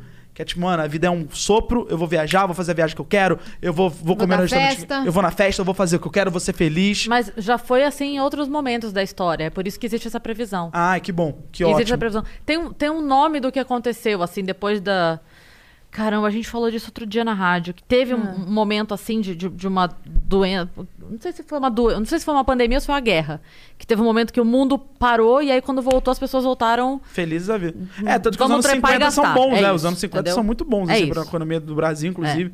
Tudo muito bem, porque foi logo depois da Segunda Guerra Mundial. e os Tipo, especialistas dizem que vai ser, vai ser uma orgia.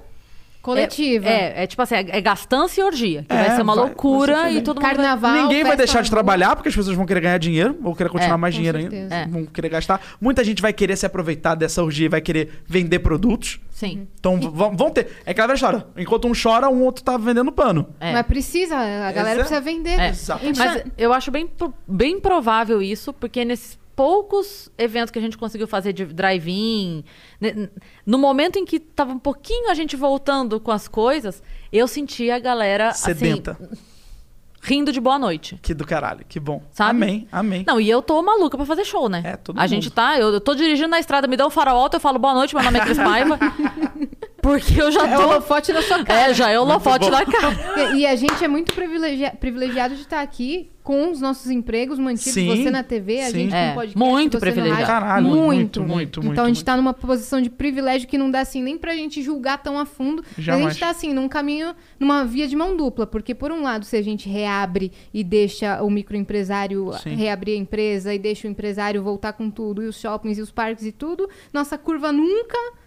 Nunca vai baixar e a gente já verdade. tem sem, a gente tá sem leito, a gente tá sem hospital, então a coisa vai piorar ao extremo. E por outro lado, se você fecha tudo, faz um lockdown e não e dá um auxílio porcaria de 150 reais, 250 reais, que nem uma compra no mercado você consegue fazer, então a gente tá perdido. É a isso. gente tá Exatamente. perdido. É, que- é o que todo mundo fala. Na verdade, a gente fica. Quando, há um ano, quando falaram pra gente, olha, fica em casa pra gente poder organizar a, a, a situação dos hospitais, dos leitos e tudo. Passou um ano e a, a frase é: fica em casa porque a gente tá com os leitos superlotados. Então, assim, é, eu, a- eu entendo a, a revolta das pessoas, do tipo assim, tá, eu vou ficar até quando? Esse fica em casa vai durar quanto tempo? Exato. Porque, porque a gente teve hospital de campanha sendo desmontado durante a pandemia. Eu, e eu falava, não desmontem. É isso, Deixa mas aí. é, Pra que desmontar? Já montou, porque deixa se aí. você pode desviar dinheiro duas vezes, por que você vai desviar dinheiro uma vez só, Lucas? A resposta é essa. Se eu posso justificar duas vezes uma obra, por que que eu vou justificar uma vez só? É, é basicamente isso, entendeu? Agora eu faço tudo de novo. Agora tá precisando de novo, agora eu faço de Deus, novo. Genial. Porque se, se, se falarem em montar agora, é de novo. De novo. E a gente Surreal. tinha recebido uma pequena ponta de esperança com a vacina, Pois só é. que a gente demorou pra caramba pra comprar, pra liberar essa bendita da vacina. Mas você sabe que, a- além disso, além da demora, tem uma situação social. que Você tá vendo o que tá acontecendo no Chile agora? O Chile tá vivendo Não uma vi. situação agora que é, ela é antagônica nela mesma. O Chile tá vacinando pra caralho. Uhum. É um dos países que mais tá vacinando, o Chile. Foda. E eles estão vivendo uma situação sanitária complicadíssima. Porque o que aconteceu? As pessoas tomaram a primeira dose e foram pra rua. Não, não pode. Aí falta um. Falta, um- informa- aí- informação. Falta E informação e, aí, mas controle. é, é o que eu falo. A gente falou disso inclu- hoje. A gente falou, tava nesse papo hoje lá. E ah, até o que eu falei foi tipo assim: as pessoas precisam parar de só jogar a culpa. Sim. É claro que existe uma responsabilidade, ninguém tá negando isso. É claro que existe uma. hum, Sim. Enfim, não tem nem nome pra falar o que, que é. É claro que existe, mas sabe aquela frase de mãe? Não é porque seu amiguinho pulou da ponte que você vai pular? Sim. Então não é porque tem um babaca irresponsável que você vai ser. Sim, total. Não tem que ir pra balada fazer festa no metrô, meu caralho. Essas sabe? É- pessoas, pra mim, É, isso. morreram. É isso. Morreram mesmo. É isso, então, se assim- sou- se, eu sei, se eu sei de algum amigo meu que foi pra balada, eu parei. Cortei porque eu Uhum. Corta. falei. Não, eu, eu. Não é nem a questão do tipo, ah, do leito. Não, não. É, assim, você é maluco. Você é, É. mental. Você, você é tão inconsequente a esse É. ponto de uma balada fazer isso com você. Fazer isso com uma coisa, você vai na casa do seu outro amigo, se besunta de álcool em gel, se besunta de, do spray do. Uhum. É, os cuidados que a gente tem até pra trabalhar, Total, né? todo mundo. Exato. Uma coisa é você fazer isso, você fala, bom, se tinha algum vírus aqui, ele morreu. Uhum. Eu tô morrendo praticamente de álcool em gel. E os meninos que aparecem aqui embaixo na casa, que às vezes as pessoas devem olhar e falar: caraca, quanta gente, eles moram aqui, eles não saem É. Daqui É. nunca. A gente nunca se. Até mercado eles compram É. pelo, pelo celular. A gente não cogitaria estar aqui hoje se não houvesse realmente uma todo mundo re- respeitando Sim. Sim. todos os protocolos de saúde e segurança. Por isso que eu falo, eu acho bacana a gente falar isso. Todo, todo mundo falou protocolo de saúde e de segurança, não é protocolo de saúde e segurança. Protocolo de saúde para você manter a sua saúde e manter a saúde do próximo, e a segurança para justamente você não criar um colapso, que é o que a gente Sim. tá vivendo hoje. Sim. E aí um cara vai pra uma balada e tá cagando. de Mano, e o artista que me vai fazer show, tipo, vários, o Jonga foi, foi fazer um show no, tipo, no meio de, não sei, 700 pessoas, todo mundo, cara, visivelmente colado, rosto colado, no meio de uma pandemia. Tipo, você não tem uma, uma preocupação do tipo, cara, isso não é legal, isso não é legal. É. Tipo assim, você só fica mal, que é o que eu falei, inclusive no Arthur, no Deriva. Algumas pessoas só se sentem mal porque o julgamento vem. Sim. Então, a pessoa, pela falta do caráter, pela falta do julgamento próprio, do, do auto-julgamento, ela comete. E ela, ela acaba cometendo um crime. Ela acaba cometendo um crime, porque Sim. ela não tem esse julgamento. Não tem esse filtrozinho de falar, não, isso é errado. Não, isso, isso é completamente equivocado. Fazer isso no meio de uma, uma pandemia, eu vou fazer um show. É óbvio que o Djonga precisa comer, é óbvio que ele tem família, é isso é óbvio que ele precisa sustentar. Mas a questão é você estar de acordo com fazer um show para 700 pessoas e nem ao menos falar, cara, eu não vou fazer, eu vou fazer um show virtual, sei lá, eu vou fazer, eu só faço se, se as pessoas tiverem carro. Sei lá, alguma solução Qualquer ter. coisa, né? De Qualquer cuidar. Money is the number one cause of stress and the number two cause of divorce. Make your money go further and work harder with a certified financial planner from Facet Wealth. Financial planning used to focus on retirement, but Facet helps you with today. You get a dedicated financial planner that guides you through every financial decision inflation, interest rates, stock market changes, home prices. How do you figure it all out? Well, every advisor at Facet is a certified financial planner and fiduciary. That's just a fancy way to say they have the best training and they're legally bound to do what's in your best interest. This isn't just about investments, it's about taking care of your money so you can start living a better life today. Facet has a simple flat fee, no hidden charges, and with nothing to sell, there are no commissions. Visit tryfacetwealth.com for two months free off your first year of financial planning. That's T R Y F A C E T wealth.com. Facet Wealth is an SEC registered investment advisor. This is not an offer to buy or sell securities, nor is it investment, legal, or tax advice. Mary redeemed a $50,000 cash prize playing Chumba Casino online. I was only playing for fun, so winning was a dream come true. Chumba Casino is America's favorite free online social casino. You too could have the chance to win life changing cash prizes. Absolutely anybody could be like Mary. Be like Mary. Log on to ChumboCasino.com and play for free now. No purchase necessary. Void where prohibited by law. 18 plus terms and conditions apply. See website for details. The voice in the preceding commercial was not the actual voice of the winner. coisa, mano. Qualquer coisa É. de cuidado. Eu vi um tweet muito bom outro dia que falava assim. Eu, eu, putz, eu não lembro de quem era, mas eu cheguei da RT. Que falava assim. é, que a gente tá tendo um- um- governantes irresponsáveis, inconsequentes e, de- e descuidando e não atentos e etc. É, ah, lembrei. Foi o Fábio Gueré. Sim, Fábio Guerra. Ele falou é, que a gente tá tendo um momento assim, beleza, todo mundo concorda. Mas a conta das baladas é no cu de cada um, tá? É. Não adianta que não tem, o presidente não tá fazendo balada, De não, praia, de- Ele, é, exatamente. Então, assim. Aglomeração. É que- de é que fica- E de pessoas que têm acesso à informação. Que Exatamente. sabem exatamente. Que aí dói. É. Você a tem Sara do acesso... BBB, você não viu ela falando que antes de entrar na casa ela tava em festa, indo pra festa normalmente, tanto que quando ligaram pra ela no Big Brother pra falar que ela entrou, ela tava numa festa, se escondeu no banheiro e falando dando gargalhada assim. Ela disse, a frase Felizona. dela foi que falaram pra ela assim, é... Vem! Parabéns pra você nessa data querida, muitas felicidades, muitos anos de vida. Parabéns pra você nessa data Caralho. vida. Abre, abre lá, passa pra cá. Audiodescrição. bonitinho. É, você que tá ouvindo a gente, né, não tá vendo.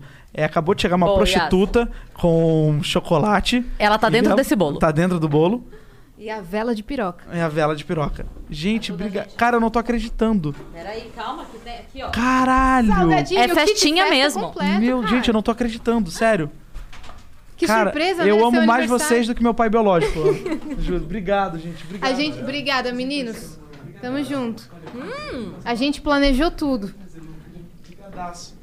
Eu hoje de manhã abro o Instagram Brunão. e vejo Obrigado, lá.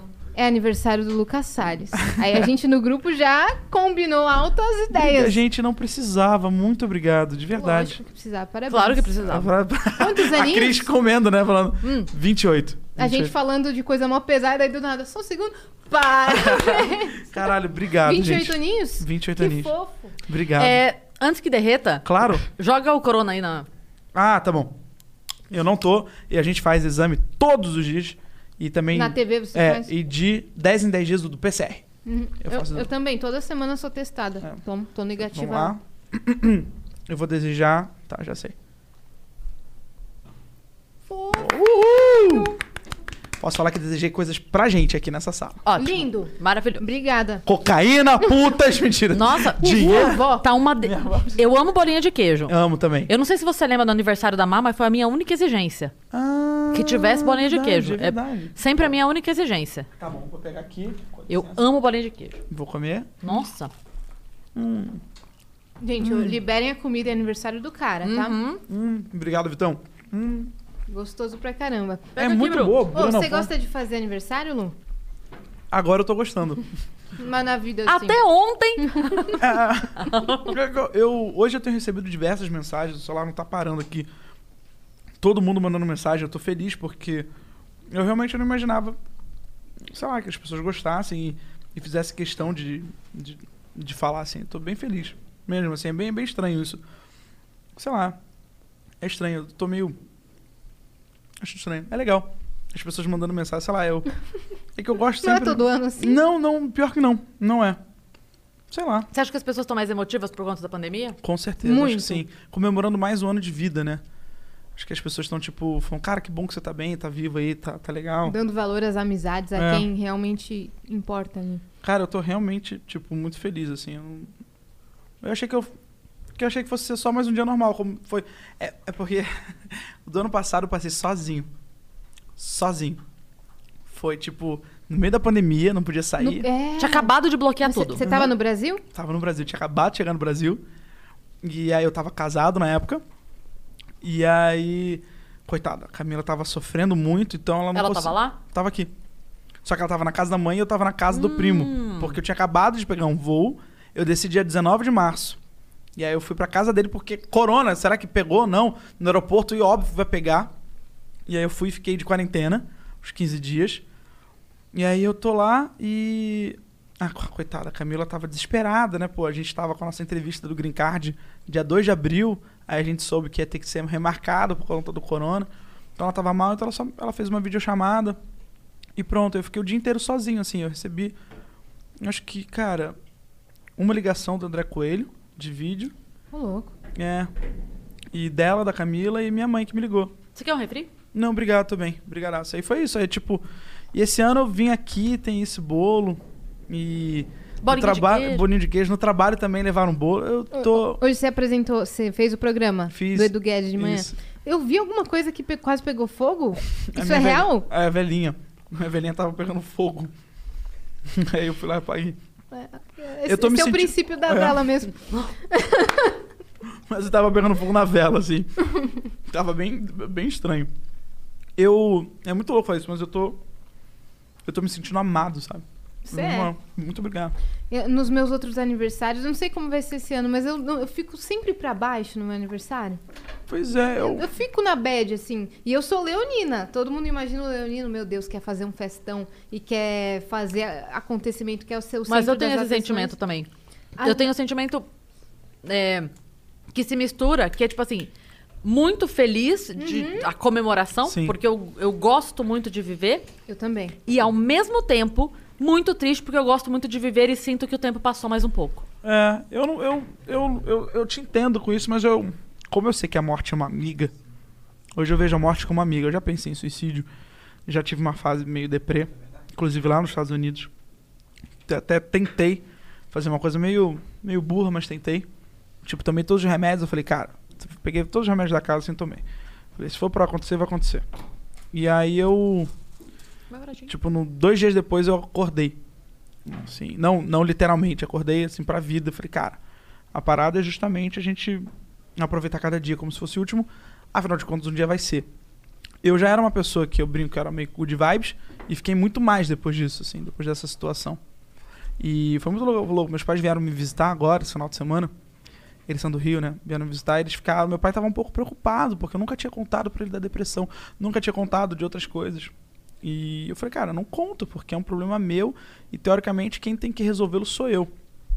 E quando você compartilha um problema, você acaba resolvendo, encontrando soluções. Se você não encontra uma solução precisa e exata para aquilo, você encontra amor, você encontra Uhum. carinho, você encontra é, compaixão, você encontra amizade.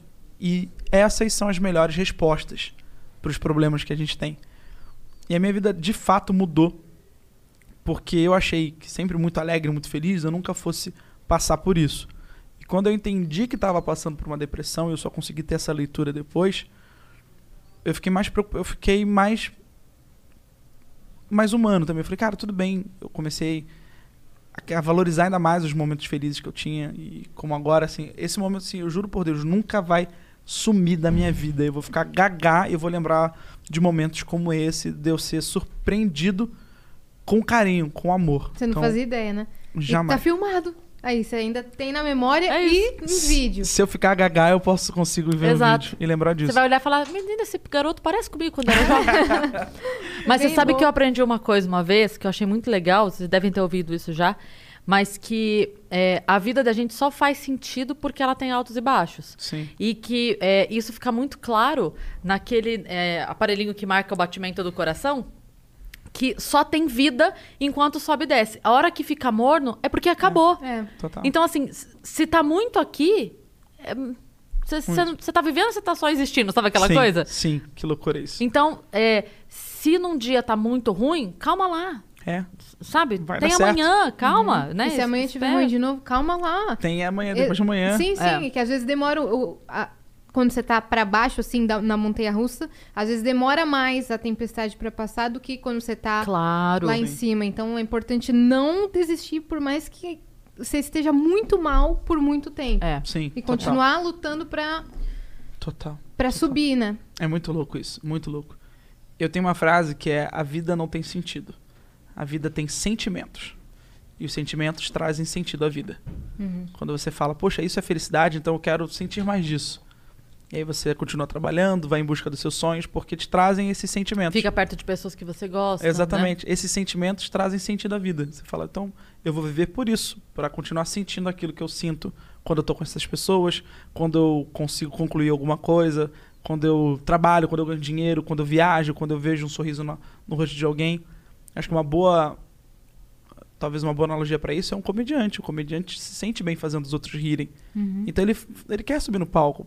Não é só por dinheiro, por, por ego, não. É porque ele quer fazer os outros rirem. Né? Sim. A Sim. gente gosta, são sentimentos que vêm na gente. Então, esses sentimentos trazem o sentido da vida. Você fez a noite daquela pessoa. Exatamente. Nossa, quantas vezes a gente recebe mensagem assim? Isso é.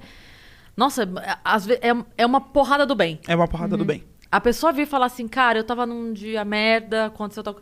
Eu lembro de uma vez, eu fiz um show em Guarulhos. Se esse cara estiver assistindo, se um dia ele assistir, ele vai saber que é ele. Fiz um show em Guarulhos, tava... é, Tava o Carlão Dias, lá de Sorocaba, que é- ele deve ter parado já a comédia. Tava o Morgado, Tortorelli. Enfim, a gente fez um show em Guarulhos, num barzinho de esquina. E, enfim, a gente subiu, fez o show normal, normal. Sim. Não tem muito, né?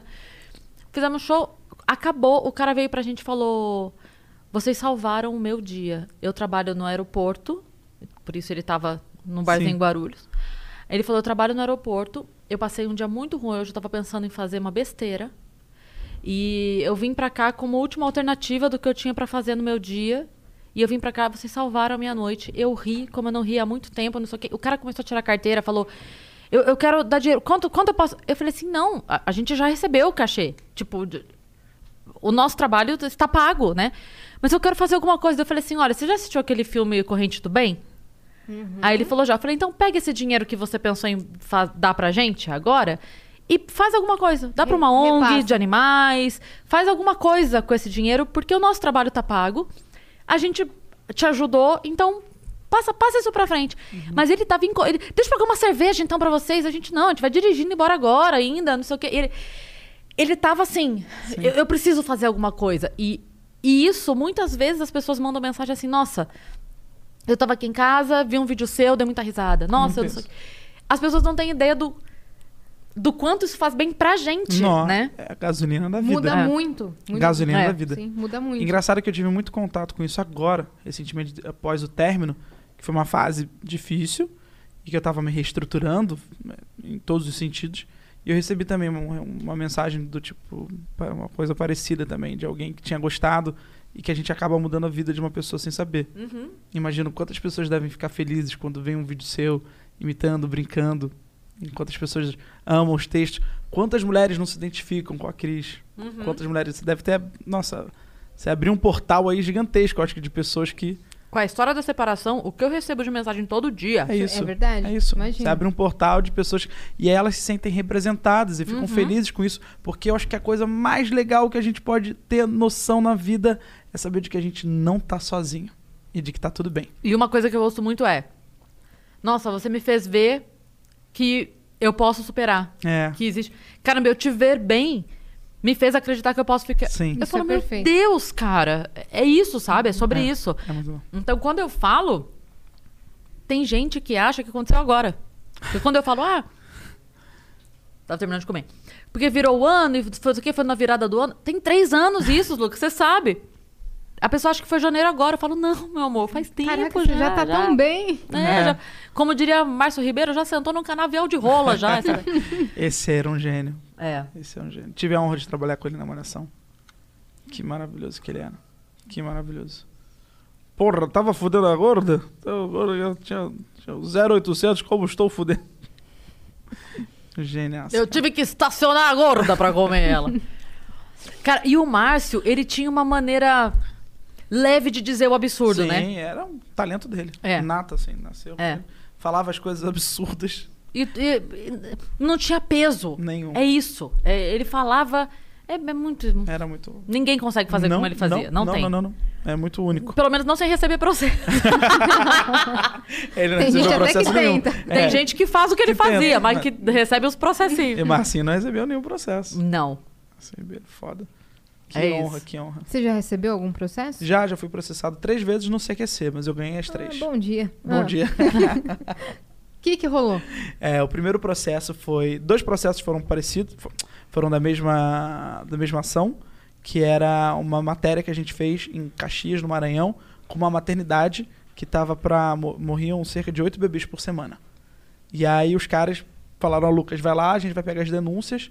A gente coletou as denúncias, aí pegou, fez um documento, um dossiê encaminhamos para o Ministério Público.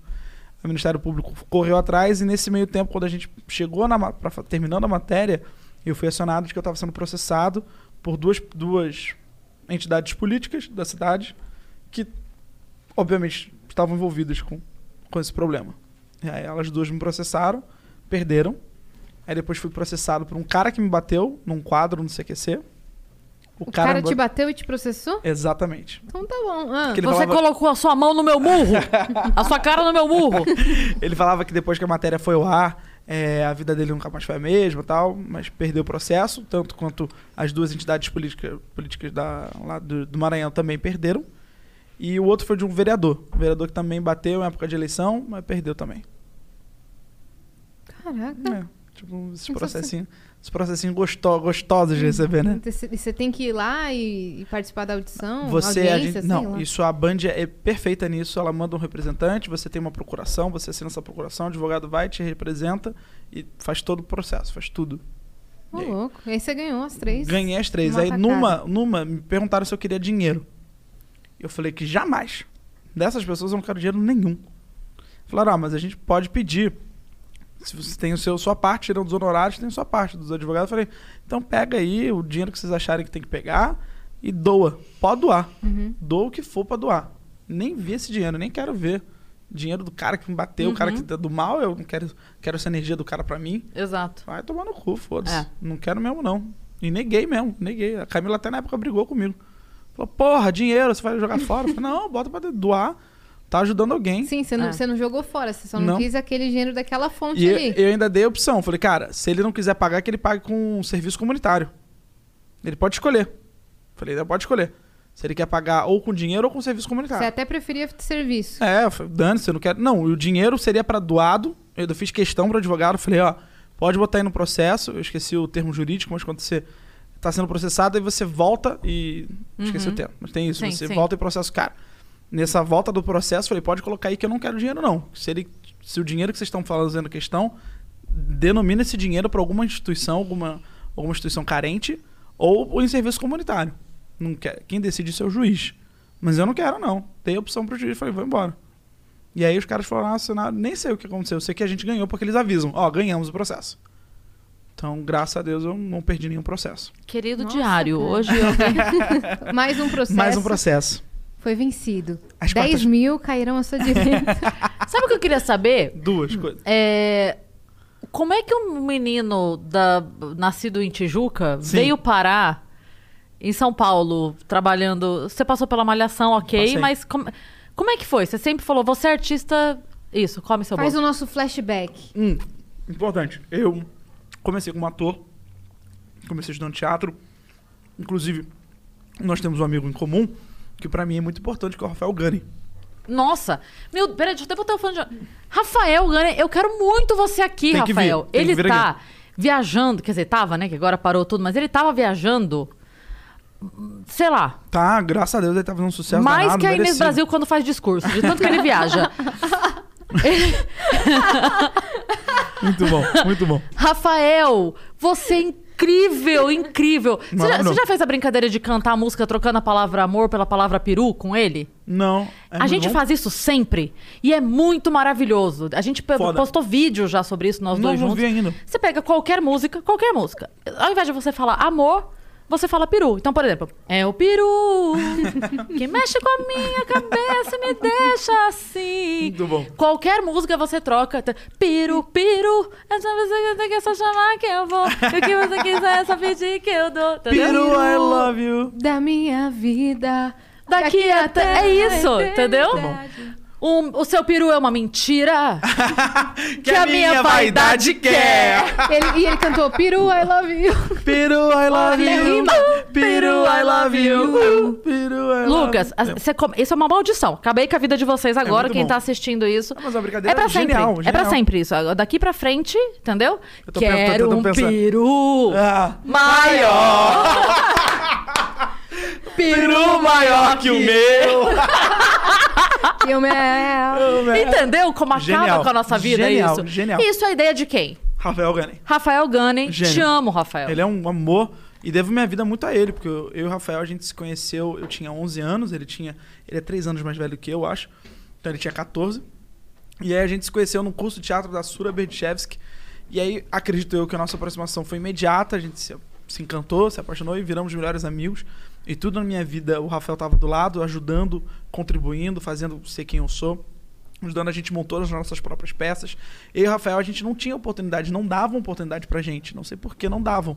Olhavam pra gente e não queriam. Então a gente já foi em milhares, bilhões de testes, a gente não passava, chegava lá e não passava. Isso desanimava a gente. Até que um ponto a gente entendeu falou, cara, não, quer saber?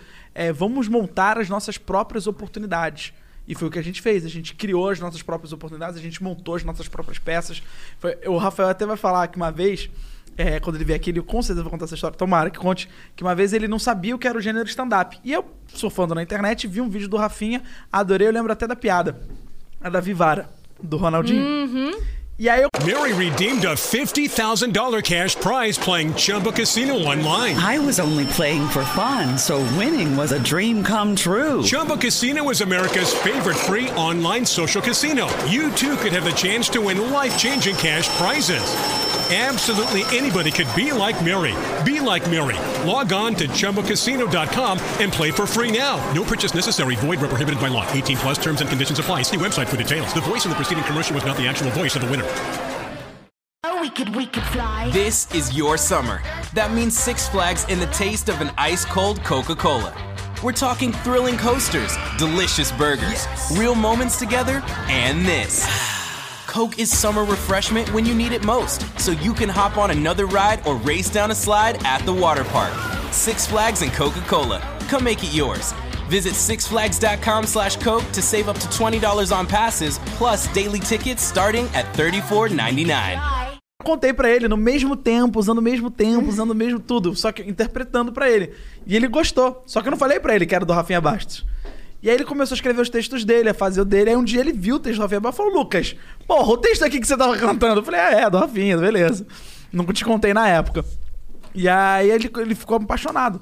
E, cara, é um talento absurdo, um cara criativo. E eu tenho bilhões de histórias. Tem uma história muito boa com ele, que eu adoro. Que o dia que eu tava dormindo na casa dele, e a casa dele era era aqui embaixo. É tipo assim, imagina que aqui é o quarto dele Uhum. e aqui é a casa, tá? Ca- Era uma casa, casa mesmo, não era apartamento. Então o quarto dele era aqui, que era pra ser uma sauna.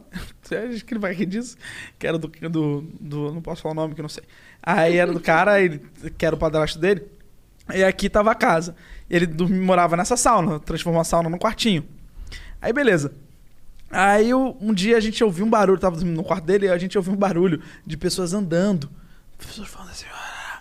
o Rafael é muito medroso. Ele falou, mano, fudeu. Assaltaram a casa.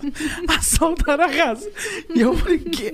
Aí eu fui, colei o ouvido na porta. Falei, caralho, estão falando mesmo. Mó voz os caras subindo, abrindo porta, devagarinho. E os caras, ah, cadê o dinheiro? Cadê o dinheiro? Vou pegar o dinheiro. A gente ouvindo, não entendendo muito bem. Falei, mano, assaltaram a casa, assaltaram, fudeu.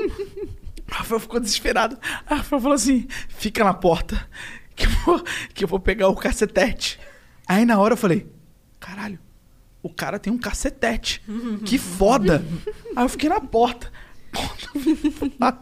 É um pedaço de pau enorme, escrito cacetete. Aí eu começo a rir muito. Ele fica puto comigo e começa a me bater. Para de rir, para de rir. E eu rindo. Eu não esperava. Ele começa a bater com o cacetete. Que péssimo momento pra fazer piada, Rafael. Eu vou pegar o cacetete. Você apanhando de cacetete E na hora, eu só lembro de ter falado. Cara, que foda, o cara tem um cacetete. o cara tem um cacetete no quarto. Que do caralho. E aí, imagina a minha surpresa que eu lembro a porta quando eu olho é um pau. cacetete. Não, e que a pessoa se deu o trabalho de, né? De escrever o cacetete. Esse você aguentou. Eu só, só de lembrar eu apanhando. Ele fala, para de. Para de. Não, uma água, querido? Não, tudo bem. Obviamente não era um assalto, eram Ai, as Caramba. filhas do padrasto dele que estavam indo comprar pizza. E aí elas, ah, tem que pegar o dinheiro, volta o dinheiro. Elas estavam falando baixo que a gente tava dormindo. E aí tava tudo certo, só que a gente não conseguiu Quase ouvir que as meninas dela. apanham de, de um pau chamado cacetete. A gente já fez tanta coisa, cara, tanta coisa. A gente já fez um homenagem, assim, eu e ele. Muito louco. Homenagem? Não, homenagem mesmo. Só que foi muito, Homenagem. muito louco. Eu aí... sei, é que eu tentei. Ah, tá. um uma homenagem. Homenagem é três. Aí foi muito engraçado. Que aí tem uma hora que eu falei, ah, Rafa, eu vou ficar com ela aqui no banheiro. E aí ele tenta. Aí ele ficou batendo na porta uma hora. Eu falei, cala a boca, Rafa. Porra, para! O que, que é, Rafael? E aí teve uma hora que ele botou a mão no basculante da, da janelinha. Só que a janelinha, tipo, tava aqui, aí eu fechei. fechei. Na mão dele até. E ele ficou puto. Conclusão, eram, os- eram os pais da menina que estavam chegando. E ele tava.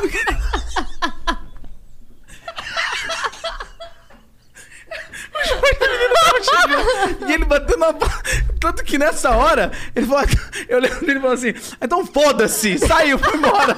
Que ele tava tentando avisar. Eu, para, Rafael, eu tô com a menina aqui no banheiro. Ele, cara. Aí eu fui bater na porta. Aí eu ouço uma porta e falo assim: para, o que, que é, Rafael? Aí só do outra voz: não é o Rafael, não.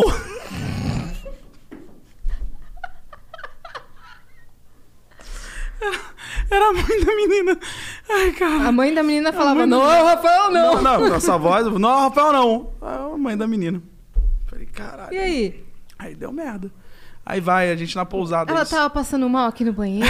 É. Eu fui eu estava ajudá-la. tentando ajudá-la. Era a mãe da menina. Gente, eu só fiquei sentado na cama, a mãe dando um puta de uns porros, o Rafael lá fora rindo pra caralho. Ele Rindo pra tentou te caralho. ajudar. Tentou Ele muito, tentou. muito. Ele foi amigo. Ele foi amigo para caralho, eu não fui. Cara, tem que ver que tem mais histórias, tem muito mais histórias. Tem a vez que. agora. A Ele primeira tá vez que ele me levou no puteiro. Eu tinha 14 anos, ele me levou no puteiro em Cabo Frio. E aí chegou no puteiro, era um puteiro que a gente brincava, que era ah, o, pessoal que, tipo. a- A puta mais legal, tipo, ela não era tão legal assim. Então era tipo uma puta, tipo uma prostituta que você fala, cara, não tá tão legal assim a puta. E aí ela foi dançar pra mim, eu não tinha dinheiro. Aí ele falou, eu vou pagar um striptease pra você. Aí perguntou pra ela, quanto é? Ela, eu danço três músicas, 30 reais. Eu falei, três músicas, 30 reais? Eu falei pro Rafa, Rafa, empresta 30 reais aí. Ela, não, três músicas, 30 reais. Eu falei, pode escolher a música? Ela falou, pode. Eu falei, posso escolher a música, qualquer música? Eu falei, pode. E eu voltava. Três músicas, 30 reais. Três músicas, 30 reais. Aí o Rafa deu 30 reais, botou na mesa, aí saiu. Ela falou, pode escolher as músicas. Aí eu virei e falei, parceiro, DJ? Que era o DJ que você pediu. Eu falei, bota Faroeste Caboclo aí, três vezes. Não estou zoando. E a mulher ficou dançando Faroeste Caboclo três vezes. Três vezes. Ficou dançando. Você botou ela 21 minutos. 21 minutos. Na verdade, acho que dá 22, porque é 7 tralalá, né? Sete tralalá. 22 minutos pra dançar. Faroeste Caboclo três vezes. Eu falo que eu sou um cara, um, um menino empresário. Mas que clima que teve esse Nenhum. O com Rafael só ria. O Rafael ria. pra- Era o Rafael e o Bidu, que era um outro amigo nosso. O Rafael e o Bidu riam de chorar, de rir. E eu me divertindo lá. Falando, cara, vou fazendo piada isso aqui, ó. Tô me divertindo pra caralho. Maravilhoso. Três músicas. Faroeste Genial. Caboclo três vezes. Genial. Ué, eu falei, cara, eu posso escolher a música? Falou, pode. Posso escolher qualquer música? Então tá bom. Faroeste Caboclo três vezes, por favor. Dançou. As três vezes. Ótimo. Fez o trabalho dela. Fez o trabalho dela. Foi bem engraçado. Foi bem engraçado esse dia. Foi bem legal. Mas então, aí, sua carreira. Ela deve contar essa história Ah, também. tá. Por favor. Aí, aí, beleza. Cara, você tá falando do Rafael. e aí tem várias. Tem, tem história muito pior do que essa. Muito. E aí a gente trabalhando junto, montando peça, fazendo... E no ano de 2013, eu tava na Globo e aí foi um convite pra eu ir pro CQC. E aí eu topei na hora. Eu falei, eu não tava feliz na Globo, topei na hora. Eu falei, cara, foda-se, vamos pra bora. E aí tive, tive que vir pra São Paulo. Então hoje vão fazer oito anos. Oito anos que eu moro em São Paulo. Vai fazer agora, em março. Vamos fazer oito. Ah, fez agora. Fez agora oito anos que eu vim em São Paulo. Hum. De- desde sempre aqui em Sampa e amo Sampa. Então faz 8 anos que a gente se conhece. Foi a época que a gente se conheceu, é verdade. Nossa, que eu fui na peça dos meninos. Antes disso, eu fui ver a tua peça de improviso que tava com o Rafa. Sim, o Vitor Tirrei e o Victor Lamoglia. Ah, é Isso. verdade, no, no Folha. Uhum. Caralho, é verdade. Faz oito anos que a gente se conhece. Ficou uma fileira. Tava todo mundo, Bruno Mota, os Ca- Osmar, sim, sim, eu, o Rominho, Rominho. Natasha. Lembro, lembro, lembro, lembro, lembro. Caralho, é verdade, é verdade. Tem toda a razão. Caralho, oito anos. E hoje é a primeira vez que eu te conheço pessoalmente. É, porque é. na internet a gente já se seguia faz o quê? Uns dois anos? Por aí. Uns quase Por três aí. anos, eu acho. Por aí também. Caraca, e a gente nunca se viu. Não, primeira Aí vez. vocês pegaram metade desse tempo foi pandemia. Pandemia. É verdade. É Real. verdade. Caralho, é verdade.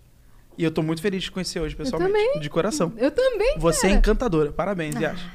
Mesmo. Eu paguei ele pra falar isso. Mas a Yas é mesmo. Obrigada. É encantadora. É, é muito doce. Muito, pra caralho. Às vezes. Às vezes. Não mexe comigo, não! Não, eu tô, tô de verdade muito feliz de estar Eu aqui. também, Amei. tô feliz E, cara, tá eu não esperava. Eu tô feliz pra caralho, cara. Até postar isso aqui, por Posta, favor. cara, fica à vontade. Então, qual, qual- fala o seu currículo aí, porque eu não sei tudo que você trabalhou. Você, que, você, fez pânico também? Se eu fiz pânico, É. fiz. Pânico? Ah, desculpa. o que foi? fala. O Edu acabou de postar uma foto comigo. Agora. Ai, que Ah, fofinho, eu Edu te amo. Edu. Pode, pode ir respondendo no ar aqui, as pessoas, não tem Pode. problema.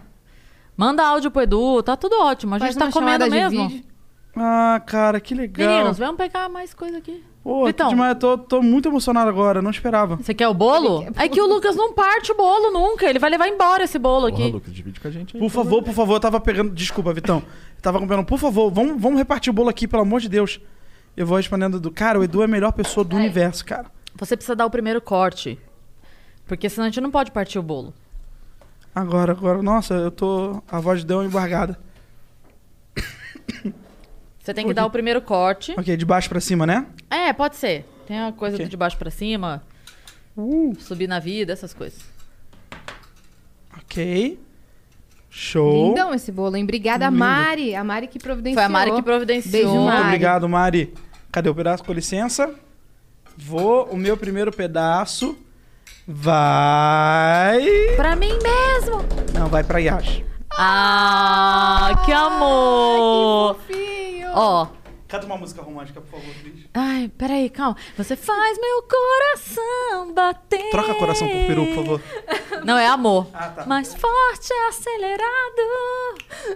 Você Faz meu coração. Obrigada, dizer. obrigada. Posso parar já? Obrigada. Obrigado, obrigado. Gente, muito obrigada. é um O segundo pedaço vai minha Cris. Com licença. Você Calma aí. faz meu coração. Ah, calma aí. Cris tá aqui. Olha, isso é muito Oh, legal, cara. não. Calma aí. Eu posso servir meio errado, tá? Slave to Calma. Vou botar aqui também. Calma aí. Foi. Uh, peraí. Aqui, to Muito bem. Cris. E, claro, vai pro Vitão. O terceiro pedaço. Tá com fome, Vitão? Vou botar, calma aí. Pode comer já, gente. Vou botar aqui. Please don't go. Don't go. E o quê? Aqui, Vitão. Você, como trabalha muito, eu tô botando um pedaço maior, tá? Obrigado, obrigado. Brunão, por favor.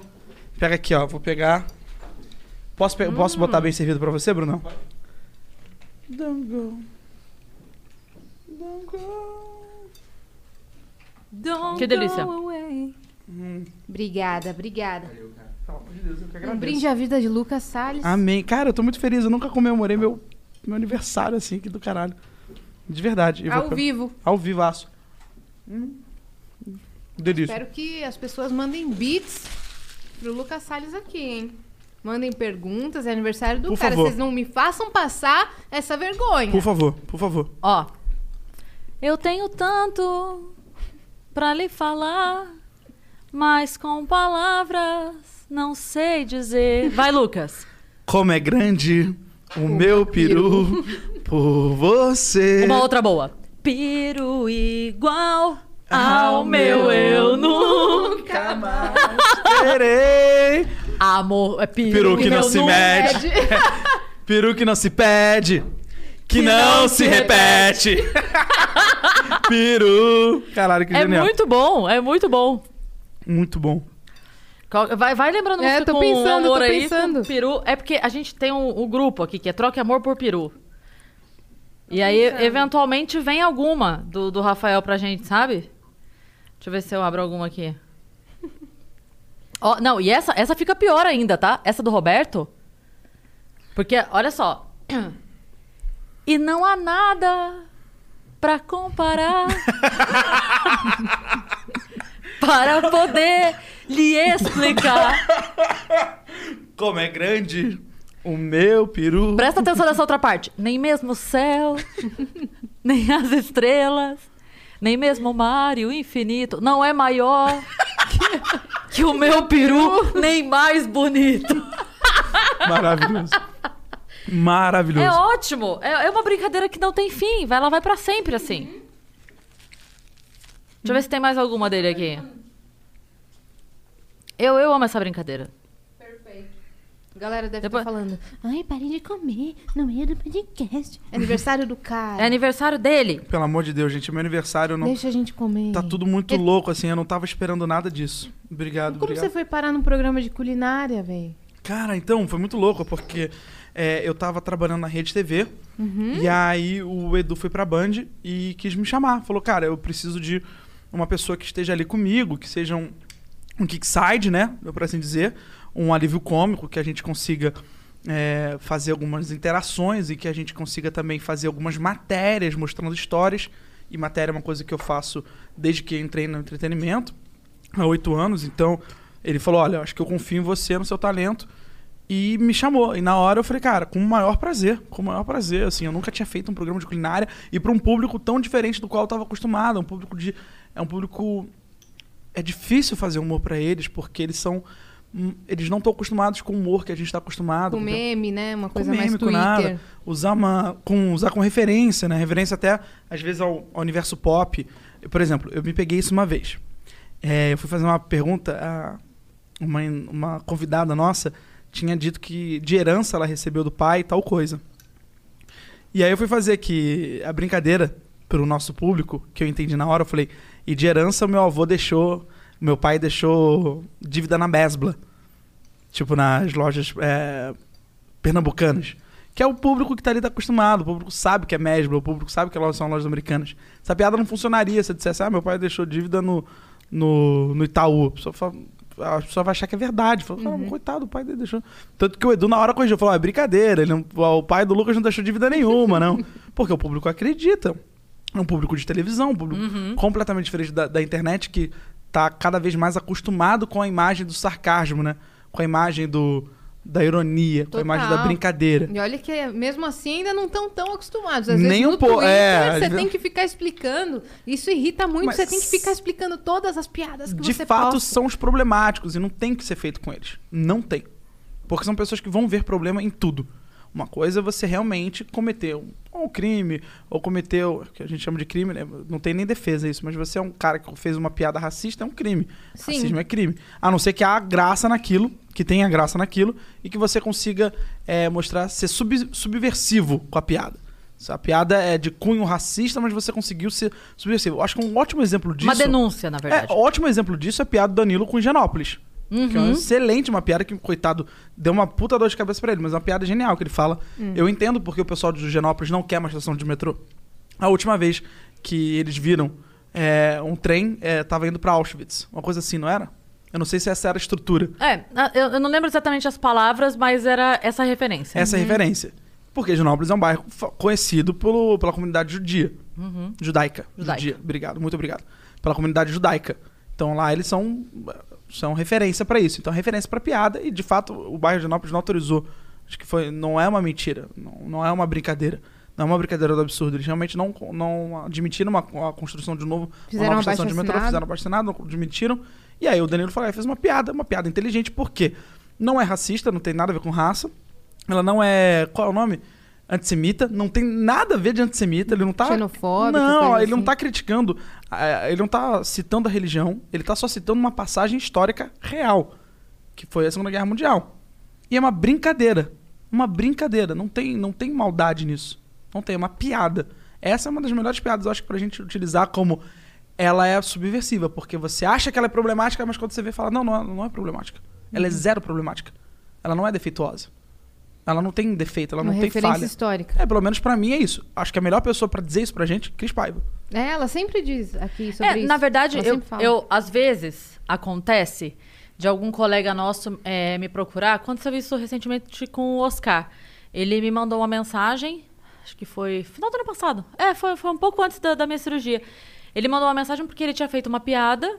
E aí ele falou, Cris, eu postei tal coisa e tal. Eu falei, Oscar, eu sou a pior pessoa pra você, porque ele queria a opinião de uma mulher, né?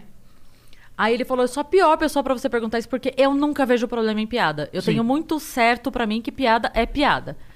Ponto. Por isso, eu nunca liguei pra fritada. Por isso, Sim, eu sempre fui claro. muito bem no fritada. Genial. Porque eu não, eu de fato, não é que eu faço cena de que não me importo. Não é que me dói, mas eu não ligo. Não, eu, eu não ligo real. Eu não ligo de verdade, entendeu? Eu, eu vou, pelo contrário, eu vou pelo.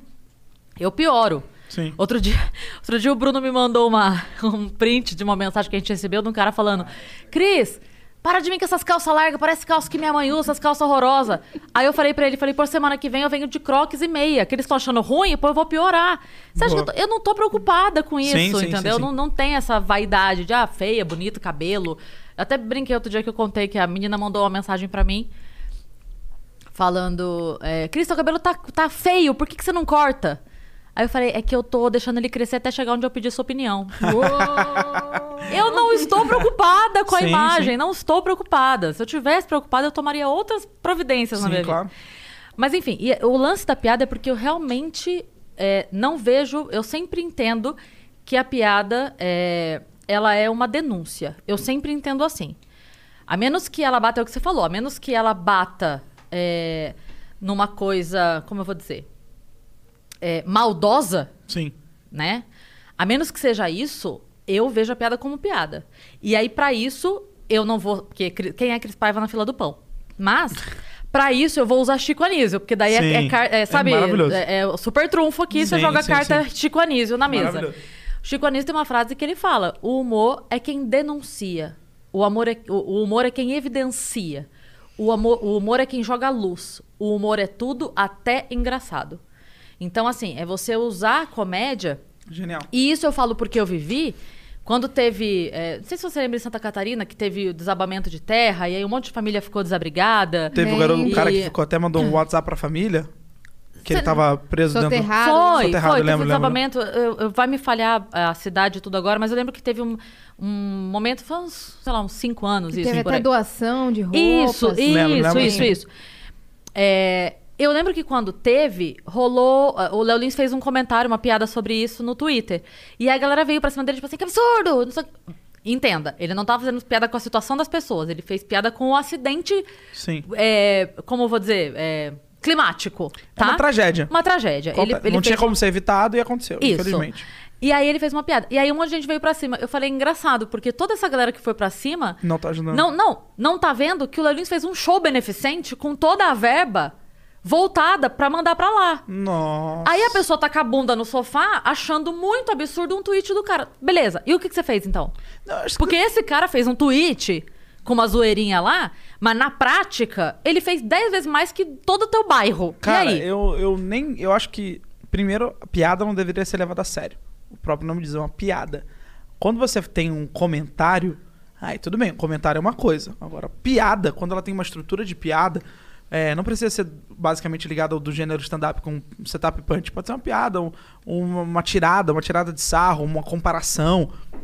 Pode ser. Se ela tem ali, se ela tem uma estrutura de piada, você fala, cara, primeiro não se leve a sério. Não, não tem por que levar a sério. Quem tá levando a sério tem problema. Eu não sei até quando a gente vai levar humorista a sério. Até quando a gente vai levar a piada a sério. Eu acho isso o maior erro da, da nossa existência hoje em dia é nós levarmos piada a sério. É. É um problema muito, muito sério isso na minha, na minha vida. Muito sério mesmo. Eu não consigo imaginar por que, que as pessoas gostam de levar piada a sério. E me dá raiva. Me dá raiva isso. Mas é porque o humorista é um alvo fácil. O humorista é um alvo fácil da sociedade. Por quê? Se você é, criticar político, você vai responder processo, Sim. você vai receber autuação, você vai preso. Se o humorista faz uma piada e você critica, você tá com a razão, né? Sim. Ele é o errado. É, né? Assim, ah, humor tem limite, nem tudo é engraçado, Pois nem tudo é. pode virar piada. E- eu, isso eu do parto humor do princípio ao contrário. Eu acho que tudo, tudo é piada. É. Tudo, tudo mesmo. E, é- e volta até um pouco pra me contradizer, mas eu entendo até quem for fazer humor, não só o- quem for fazer um humor subversivo, é piada. O cara tá fazendo piada. O cara ali tem uma estrutura de piada. É o cara que sabe fazer isso. Eu acho que o Léo Lins é um dos exemplos que a gente tem. O cara Uhum. sabe fazer. Sabe, ele Nossa, sabe fazer. E isso pra mim é o melhor. Isso ali tá, tá salvo, porque quem sabe fazer, faz. Quem não sabe, tá cometendo um equívoco. Então não É. faça. Eu, eu já sou adepta a outra visão de que eu não consigo enxergar que tudo é piada. Tudo. Eu acho que tem que ter um limite. é, por exemplo, piada de cunho racista, piada de cunho gordofóbico, é, piada homofóbica, transfóbica. Aí pra mim já é o limite, porque eu não vejo por que que tá todo mundo é, usando a imagem de alguém pra depreciar aquela, aquele grupo social nos comentários e, e criando toda uma como fala? Fomentando o ódio das Perfeito. pessoas. Eu acho isso maravilhoso que você trouxe à tona. Entendeu? Se eu puder complementar, Hum. é, a minha visão é: tem que saber fazer. Que é a questão do Danilo com a piada de Genópolis. Ele não foi agressivo com o público, ele não falou da religião, ele falou de um, um momento histórico, um momento que basicamente é, tem que ser lembrado. Eu tenho pra mim que tem que ser lembrado a Eu todo e qualquer acho. momento. Eu não também é uma coisa ser é, a- é a minha opinião sobre a escravidão, por exemplo, que as pessoas querem fingir que não aconteceu. Não, a gente tem que lembrar pra não momento. repetir. É Exatamente. Todo momento tem, tem que ser lembrado, sim. É, será que então tem que ser lembrado em forma de piada? Uhum. Aí são outros 500. Mas ele utilizou de uma piada, de uma, de uma coisa que é um fato, pra mencionar o porquê daquele bairro que tem que é conhecido por ter uma comunidade judaica ali presente pra fazer a piada, para fazer É, porque- quando faz referência histórica. Exatamente. Quando É joga a luz, beleza, até E- entendo. E tem estrutura de piada. Ele fala, ah, eu entendo porque que o pessoal do bairro não quer. Porque a última vez que eles tiveram que entrar no trem, eles estavam indo pra Auschwitz. Uhum. Então, é, uma... é, é, é verdade? Não, não é verdade. Então é do, do absurdo. É uma piada do absurdo. Parte pra mim que é do absurdo. Que quem tá ali não, tá, não esteve em Auschwitz. Pode ser que alguém tenha um parente em Auschwitz e aí ele- ele sinta essa dor. E aí a pessoa que sentiu essa dor tá completamente no direito. Completamente. E aí volta para um pensamento meu que é: existem dois deveres e dois direitos. Então, existem dois direitos e dois deveres. Hum. O comediante tem o direito de fazer a piada com o que ele quiser. É um direito de liberdade de expressão. Ele pode fazer piada com o que ele quiser. E o público tem o direito de se sentir ofendido com qualquer que seja o motivo. Qualquer. Às vezes você fala uma palavra uma palavra e a pessoa dói na pessoa. E a gente não sabe por que dói. Às vezes nem a própria pessoa sabe por que, que tá doendo aquilo ali nela. E agora, existem dois deveres. O comediante, no meu ponto de vista, Cris, eu acho que a gente pode até debater por isso que talvez a gente não concorde com isso, mas o comediante tem, pra mim, um dever de sempre querer alegrar a vida do próximo, de entreter. Ouviu, Nego Di? Se o comediante não faz isso, é um erro do comediante. Sim. Então ele tem o dever de, pelo menos, se retratar com aquela pessoa pessoalmente. Não precisa ser publicamente, não precisa. Chegue na pessoa e fala, não gostei da sua piada por tal motivo. Uhum. Isso aconteceu, inclusive, com um amigo meu comediante. Ele fez uma piada e a pessoa foi lá e foi reclamar com ele. Ele explicou: você tá ofendida porque o alvo foi você. Se fosse a sua amiga, você não ia estar ofendida. Isso, isso aí ele não precisa nem ser psicólogo pra entender. Ele falou: você tá ofendido Sim. porque o alvo foi você. Sim. Se fosse outra pessoa, você tá rindo. Então, aprenda a rir de si mesmo. E o dever da pessoa, então eu acho que o comediante tem o dever sim de se retratar, não publicamente, mas tem que saber de entender que o- a, a gente tá ali pra entreter, pra alegar e não pra ofender ninguém. A pior coisa que tem pro comediante é fazer uma piada é alguém rir, alguém chorar. Uhum. Pior coisa que tem pra um comediante. Que daí o efeito foi reverso. É, foi tipo, deu merda, entendeu? Mas se você parte do princípio que essa nunca é a vontade do comediante, você entende que aquilo foi um acidente, não um crime. É o dever da pessoa. E a pessoa tem o dever de entender que trata-se apenas da uma fucking piada, porra. É só uma piada. É. Se você tiver o dever de entender que é só uma piada, as coisas vão ficar mais leves pra você, mas mesmo assim podem ser discutidas. As, as piadas podem ser discutidas sem problema algum. Você sabe que o Patrick Maia tem uma frase que ele postou uma vez que é assim: a risada é um sinal de superioridade. Quando você ri sobre um assunto é porque você se julga superior a ele. Sim, Se você não ri de um assunto, é porque você julga esse assunto maior do que você. sim. Então, assim, é, se eu for no fritada, por exemplo, que eu já falei, é, se alguém faz uma piada lá e me dói, eu tô considerando isso maior do que eu. Isso é maior do que eu. Sim. Eu não consigo rir disso. Se a pessoa zoa meu nariz, zoa minha, meu sotaque, zoa. Não, eu sou maior do que isso. Eu não sou o meu nariz, eu não sou o meu sotaque, eu não sou. Concordo nada daquilo. Então, foda-se o que você pensa. a Concordo respeito totalmente. de tudo isso. É que eu acho que existem algumas questões que realmente, quando a gente toca ali e a gente menciona na piada, podem. é, São gatilhos. são- exatamente. Entendo absolutamente. Ah, Aí os tem uma gatilhos outra realmente coisa. não tem como você ser maior do que aquilo. Claro. Se a pessoa tem algum Claro, transtorno com aquilo. Aí tem uma outra questão, que é, por exemplo, vou dar um exemplo fora, mas você vai entender a, a metáfora, tá? É o paralelo que eu vou fazer. Quando tiraram o número de curtidas do Instagram, lembra? Lembro? Sumiu. Lembro, sim. Ah, porque ah, motiva algumas pessoas, algumas pessoas. Babá. Falei, beleza. Só que assim, febre é um sintoma. Febre não é uma doença. Sim. Vocês estão tratando febre, vocês não estão tratando a doença. Sim. O que dá o gatilho pra pessoa de ver o número é você tira o número? Não, caralho, você me trata a porra do do problema que a pessoa tem. Sim, total. Então, o- quando eu vejo isso, é por isso que, por exemplo, porra, eu sou mãe, fui pedagoga, né? Me formei, Sim. dei aula durante 10 anos. Eu sou contra essa abominação do bullying. Entendi. Sou a favor da questão da violência, daquele bullying pesado, da coisa do. né? Mas a- aquele bullying sadio, aquela zoeira, aquela. Porque o bullying, ele, primeiro, ele ofende. a- Ele é, ensina a criança a se defender, a Sim. criar uma. a responder. Um jogo de a- cintura. um jogo de cintura e tudo mais. Agora, ok. Entendo. Ah, mas para algumas pessoas dói nível 2, para outras pessoas não- dói nível 10. Entendo. Ok. Dor é sempre subjetiva. Pode ser uma dor emocional ou física, mas dor é subjetiva. Tanto que não existe nada em hospital para medir dor. O médico te pergunta, quanto tá doendo de 0 a 10? Ele não tem um equipamento que fala, ó, e essa tá com 8 de dor. Não tem. Sim. Ele, ele depende da tua da tua avaliação sobre Sim. a tua própria dor. Sim. Uhum. A gente não tá falando de uma dor física, mas não deixa de ser uma dor. Sim, né? claro, ok, claro. entendo. Mas o que me preocupa é que hoje a gente. Toda, toda a postura da sociedade é em resolver a febre, não a, não a doença. Eu resolvo o quê? Eu paro de te mostrar teu like, tá? Porque tá. te- Não! É. Não, tem Faz que dar a possibilidade da pessoa de ser forte o suficiente pra ter três likes e cagar pra aquilo. Sim, sim, Mas, sim. mas daí Hoje tem- é um problema muito maior que o Instagram não poderia resolver tão rápido. Não, mas, mas por que, que o Instagram fez isso? Porque movimentos pediram. E Porque se, se- ausenta, né? E fica- se ausenta de qualquer problema. É, não, Ela e- sabe, ó, já tirei meu like aqui. Você quer ver um outro Pronto. exemplo? Você quer ver um outro exemplo? Não pode ter comercial com produtos infantis. Não pode. Por quê? Não pode ter? Não pode. Não pode de ter. brinquedo? Por, por isso que parou de ter programa de isso- desenho. É, isso quebrou um pouco a nossa economia. Ah, Por isso Não tem- Dia e Companhia não, não tem. É, não mais pode. comercial. Não anuncia mais, o programa Não não tem tem porque existir.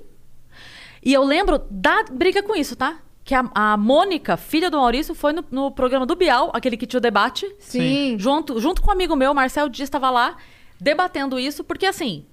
É, por que, que não pode ter? Ah, porque a criança vai ver e vai pedir. Sim, o meu caralho. Daí você não consegue conversar três minutos com o teu filho? É, isso eu concordo muito. E educar? Então, a gente, o que a gente vai fazendo é assim, ó. Ah, isso dói, para. Isso dói, para. Isso Sim. dói, para. Isso dói, para. Você cria E faz assim, ó. Aí que tem uma. uma- Só que, então, só, só pra concluir, Claro. uma frase. O único problema é: o mundo é assim. Você pode não sentir a dor de ter um brinquedo negado, você pode não sentir a dor do seu amiguinho te xingando, você pode. Só que você vai chegar com 20 anos, você vai ser reprovado no vestibular, tua mulher vai te deixar, seu marido vai te trair. E aí, cadê tua casca? Sim. Porque você não aprende a escrever na oitava série, você aprende a escrever na primeira fase. A hora que você tá lá com os garranchos. E é só porque você aprendeu os garranchos que na oitava série você escreve um texto. E isso vale pra tudo. Sim. Então, se você não criou a casca do amiguinho falando, ah, babão, e você. E aquilo te doeu, mas você superou, a hora que teu chefe fala assim, você é um incompetente, tá demitido. Aí você se mata. Sim. Então é fica só essa minha frágil, questão. muito mais acessível. Concordo com você. É só essa a minha concordo, questão. Eu concordo. sou pela casca. Posso estar absolutamente equivocada, mas eu fui criada e criei pela casca. Não, eu concordo então, com você. eu sei que hoje a, minha filha passa por uma situação como a que ela passou do meu lado e fala: tá bom, foda-se, vamos ir lá. Sim. Vamos em frente. Ah, e eu, sabe que eu fiquei muito mal? Só que posso falar sobre Claro, isso? agora vai, eu fiquei vai, vai. muito mal quando isso. Eu fiquei muito puto da com minha ele. separação. Muito puto. Muito puto. Eu Fiquei, você não tem noção de quando eu fiquei puto. Pode perguntar isso pra Camila. De ficar puto, de querer cair na porrada com ele. Por, um, por uma coisinha. Roubou cachorro, roubou móvel, roubou tudo. Mas teve uma coisa que eu quis cair na porrada com ele. Porque eu senti a dor. Virar e falar: sou teu pai. Sou teu pai. Pô, me chama de pai. Me chama de pai. Você tava me na chama festa de pai. dos 15 anos. Me chama de pai, me chama de pai. Pai, pai, pai, pai, pai, pai, pai, pai. Então, tô indo embora. Ah, e pai? Construiu Não, aquele não sou seu laço pai emocional. Vontade de dar um soco na cara. Ah. Um soco. Aí eu falei pra Camila, eu falei, isso não se faz. É. Isso não se faz. Teve muita gente que Quantos se doeu an- nesse momento. Nossa! Falar, não, ah, eu não sou mais teu pai? Eu, eu não tive pai até os meus seis anos de idade. Meu padrasto que eu, eu chamo de pai. E ele me chama de filho. Então a gente criou, ele é meu pai, ele me adotou, ele quer me adotar, inclusive, Sim. no papel. Imagina ele vira e fala: Não sou seu pai. Não sou teu pai. É, Depois exato. de anos e mais anos, Exato. assim. Anos e mais anos. E, E leva e eu tudo. via, eu via isso, eu via isso. Me chama de pai, me chama de pai. Oi, filha. Não, tá aí, gente, eu tenho que ir no show de balé da minha filha. Tem que chamar minha filha. Eu Era uma coisa que eu elogiava. Eu Caralho, cara, que foda. O cara assumiu, criou, que do caralho Sim. isso. E aí, quando despiroca, não sou mais teu pai? Não, meu irmão. É. Tu não É. assumiu? É. Tu não tava ali? Você tinha noção. Por isso que eu falo muito bem do meu pai, porque quando ele foi namorar com a minha mãe, ele falou: minha mãe falou, é isso aqui que eu tenho, é um filho. Você quer? Você não vai, vai levar o combo. Você não leva só eu. Aham. Você não vai, vai só me levar. E não existe esse filho, né? Não, é, não existe esse filho, não existe. então é isso aqui, você tá levando nós dois. Você quer, você quer nós dois. E ele tinha, sei lá, 30, 27, alguma coisa, 29, e falou: não, beleza, eu quero os dois. E assumiu, até o último segundo, e foi.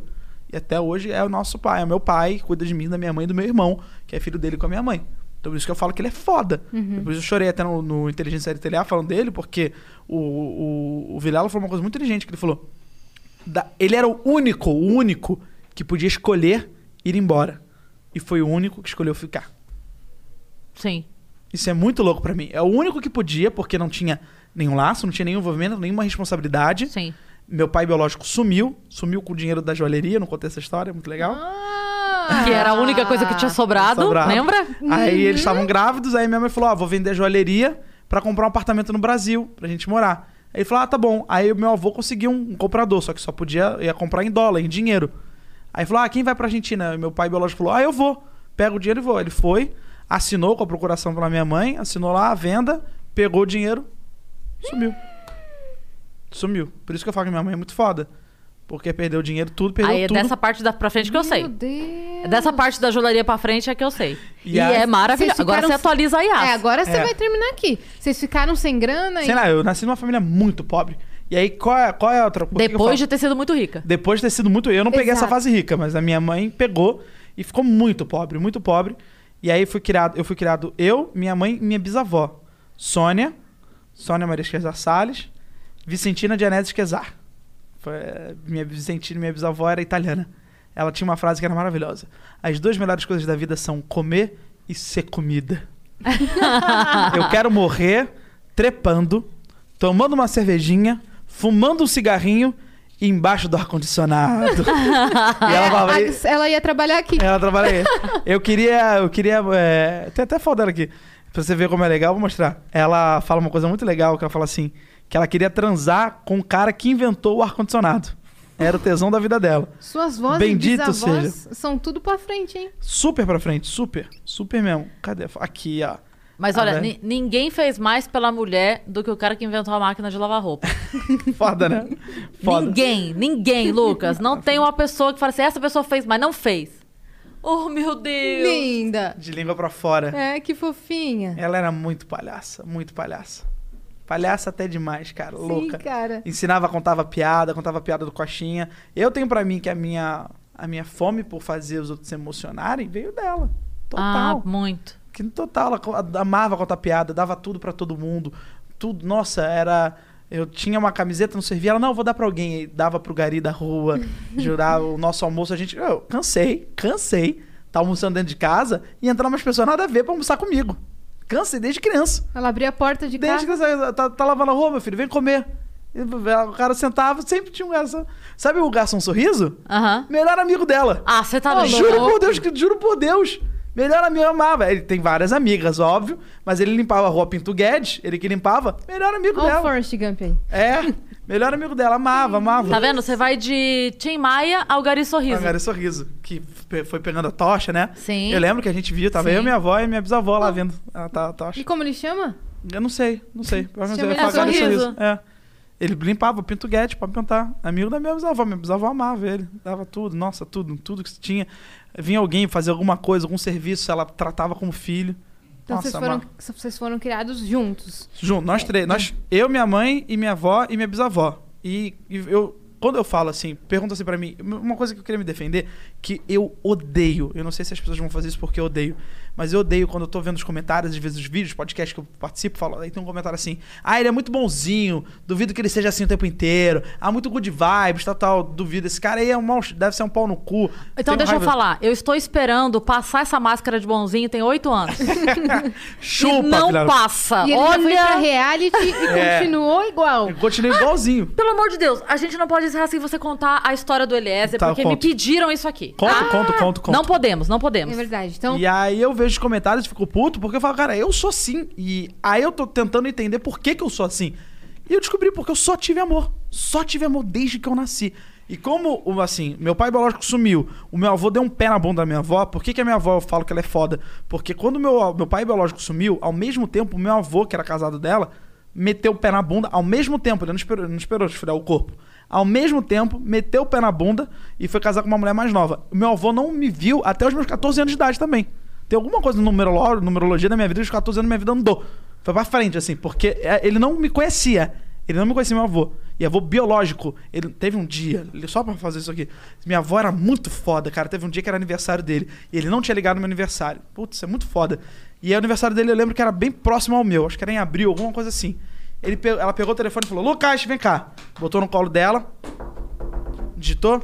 Léo! O nome dele era Léo. Léo, tudo bem? É seu aniversário, tá, tá, tá. Tem uma pessoa que quer te dar parabéns. Dá parabéns pro seu avô. Eu, Ai, pô, oi, vô, parabéns. Tá, tá, tá, fica com Deus. Tchau, tchau, tchau. Beijo, tchau. Ah, tá bom, tchau. Pegou o telefone.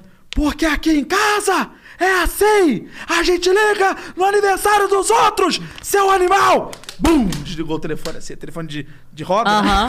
Bum! Nossa, eu lembro daquela imagem clara, assim, na minha cabeça. Eu assustava. Que porra é essa? E ela devia estar muito puta, porque Claro. ela tomava as dores. Claro. Você não liga pro teu neto? É o teu neto, caralho! Filho do teu filho. Vem, vem ver, vem cuidar, vem dar um oi. Sim. Nunca, nunca. Só vi ele e a Tia Laia uma vez na minha vida, assim. Que é irmão do, tio- do Voléu. E aí o Voléu, beleza, aí deu um pé na bunda dela. Ao mesmo tempo, a minha bisavó, Vicentina, tava com princípio de Alzheimer. Isso foi até bom por um lado. E ela descobriu ter um câncer. Então foram. Qu- Quais porradas? Filho sumiu, a Nora tá grávida, o Marido marido, abandonou, embora. a mãe tá com Alzheimer e ela tá com câncer. Tipo, ao mesmo tempo, cinco porradas. Porradonas. Fortes. Porradonas fortes. O câncer pra mim já era sinistro. O filho. E meu pai falava uma coisa. Meu pai e meu padrasto, né? Falava uma coisa muito linda. Ele falava assim: sua avó é muito foda, muito forte. Porque ela não pôde enterrar um filho. É. E eu só Verdade. fui entender isso, assim, cara, a dor de alguém de não poder enterrar um filho. Quando você enterra, você só. Acabou. Sim, sim. Tá aqui. Você não sabe o que a pessoa tá passando, né? Frio, fome. De várias vezes eu vi sequestro, ela, vi ela na porta de casa, Rua Pito Guedes 139. Tava lá, pegava ela olhando pra fora. Eu falava, vovó, o que você tá fazendo na, na na janela, na porta? Ela ia fechar a porta e ficava olhando. Hoje eu entendo. Hoje Sim, eu tava esperando sim. o filho voltar. assim. Claro, Era um claro. negócio de esperança, assim. Vai que Aham. ele aparece do nada. Nossa, então ela foi muito foda. E aí que minha mãe foi vender, foi vender lá a loja pra comprar, meu pai biológico sumiu, fui criado. Aí esse cara, meu, meu pai, meu padrasto, ela conheceu com 5, 6 anos, ele assumiu a gente. Aí eu saí da casa da minha avó da minha bisavó e fui morar com eles no Maitá, morei na rua Maitá 282 durante um belíssimo tempo, Botafogo. Aí foi onde eu conheci o Rafael, foi onde eu conheci, comecei a fazer teatro e bom, aí por fim vim para pro entretenimento e daqui eu quero ficar pra sempre na minha vida. Você tá rodeado de entretenimento. Agora não dá É, mais pra não sair. tem como mais. Não tem Amém. caminho de volta, Você cara. você não sabe nem que você queira. É o pessoal vai te buscar onde você Porque estiver. você tá em várias áreas. É verdade, É. tem Né? várias áreas. Eu gosto disso, eu no gosto humor, como- na atuação, na Sim. apresentação, reportagem, É, eu jornalismo, adoro isso. tudo. Eu amo, eu amo, eu vivo pra trabalhar e eu já descobri que eu já tô trabalhando pra viver. E o meu viver vai ser construir uma família. Eu decidi isso tem pouco tempo. Falei, cara, eu vou construir uma família. Veio Vou. assim, de repente. Era uma vontade que eu tinha quando eu casei com a Camila, pela diferença de idade, a gente entendeu que não dava pra ter. E pela instabilidade do trabalho, da segurança. E tem um lado positivo em não ter filhos. E eu quero descobrir o lado positivo em ter filhos agora. Porque eu fiquei pensando outro dia desse, eu tava viajando, falei, cara, como deve ser? Como é que é ter um amor incondicional? Sabe? Você morrer por aquela pessoa. E morrer coisa. feliz. Morrer feliz, falando do meu filho, tá bem, tá ótimo. É e isso. você vai ser um grande É isso. pai. Tomara, cara. Eu tive, eu tive exemplos do que não fazer. Exatamente, Isso foi maravilhoso. exatamente. Não meter o pé foi o primeiro deles. Exatamente. E olha que esse exemplo você teve, olha, que teve esse exemplo. porra. Mas foi do caralho. E Porque agora... você sabe o que você passou. Sim, Então você sim, não sim. vai querer igual Era muito, é muito ruim você ser filho de uma foto 3x4. Uhum. Era a referência do meu pai, uma foto 3x4. Não era nem foto de álbum, nada. É foto 3x4 que tava ali colado embaixo do interruptor, do, do, do quarto que a gente dormia. Tipo, era assim, uma fotinha 3x4 que, vez ou outra, eu ia lá e beijava. Eu era louco pra ter, pra ter pai, louco. Uhum. Lembro o dia que meu pai chegou na, na creche Espaço Livre, dia dos pais, e eu falei pra todo mundo: Ah, meu pai vem, meu pai vem, meu pai vem. Tinha seis anos, tá? E ele chegou atrasado. Foi muito louco isso, porque é, eu falo até, né, que eu só vi meu pai chorando duas vezes, assim, e ele mentiu. Eu, meu pai chorou duas vezes e as duas vezes eu não vi. Eu só vi, só soube dessas duas vezes. Que é quando entrei no CQC. Nossa, ele chorou muito. Minha mãe falou que ele não parava de chorar. Não parava de chorar. Que ele falou que, tipo, agora foi, sabe? Deu, deu certo, foi. Agora tá aí pro mundo. Porque é muito louco, porque ele mesmo sentia muita insegurança na vida de, de ator. Mas ele sabe que o entretenimento é um caminho que, graças a Deus, você vai colocando um degrauzinho, um degrauzinho, um tijolinho pro Uma hora tijolinho. vai, né? Então, uma hora vai. Quando ele viu no CQC, ele, minha mãe falou que. Minha mãe não chorou, mas ele chorou. Minha mãe falou que pô, ele não parava de chorar. Não parava. E o outro foi quando eu, eu dublei um filme chamado Mortadelo e Salaminho com o Wendell. E eu não contei pro meu pai porque são os personagens favoritos dele. Do Mortadelo e Salaminho são personagens de bi da Espanha e fizeram muito sucesso aqui nos anos 70, 80. E meu pai tinha todos, tem todos até hoje.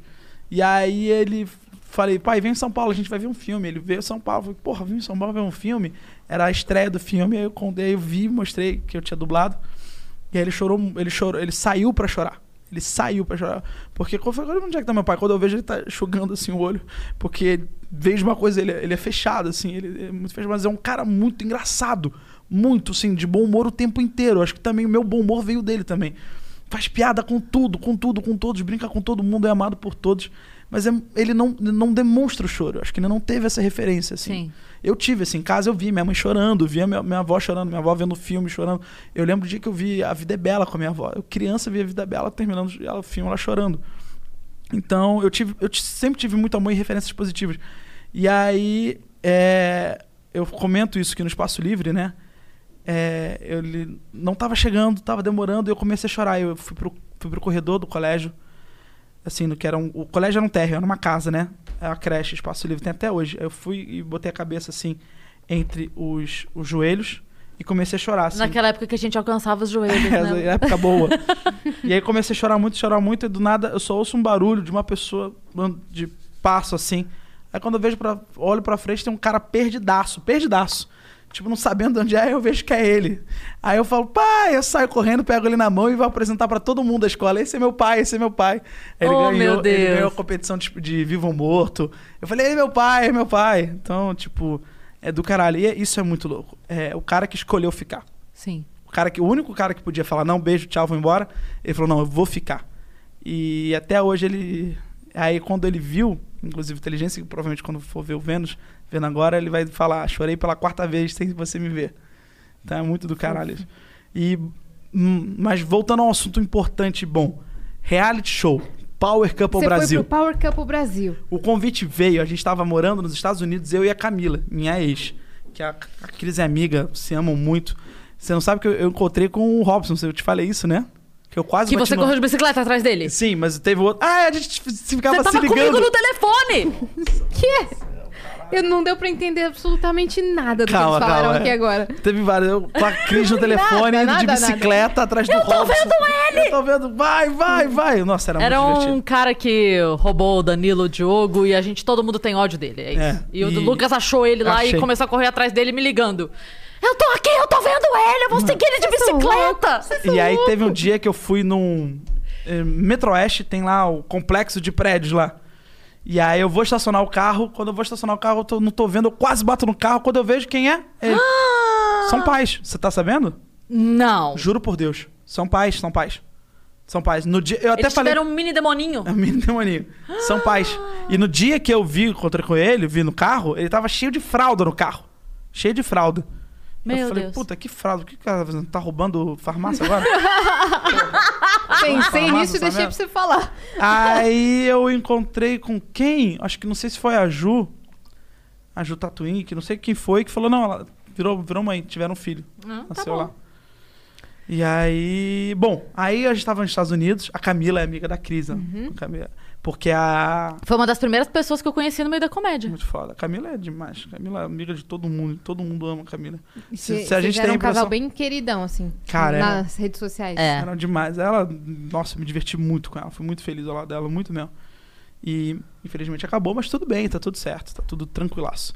E aí ela, a gente, ela recebeu o telefonema da produção da Record, falou: "Oi, tudo bem, Camila? A gente aqui da produção, a gente queria convidar vocês pro Power Couple, você e o Lucas". Ela na hora falou: "Não, não". Desligou. Disse: "Não, obrigado, a gente não tá interessado não".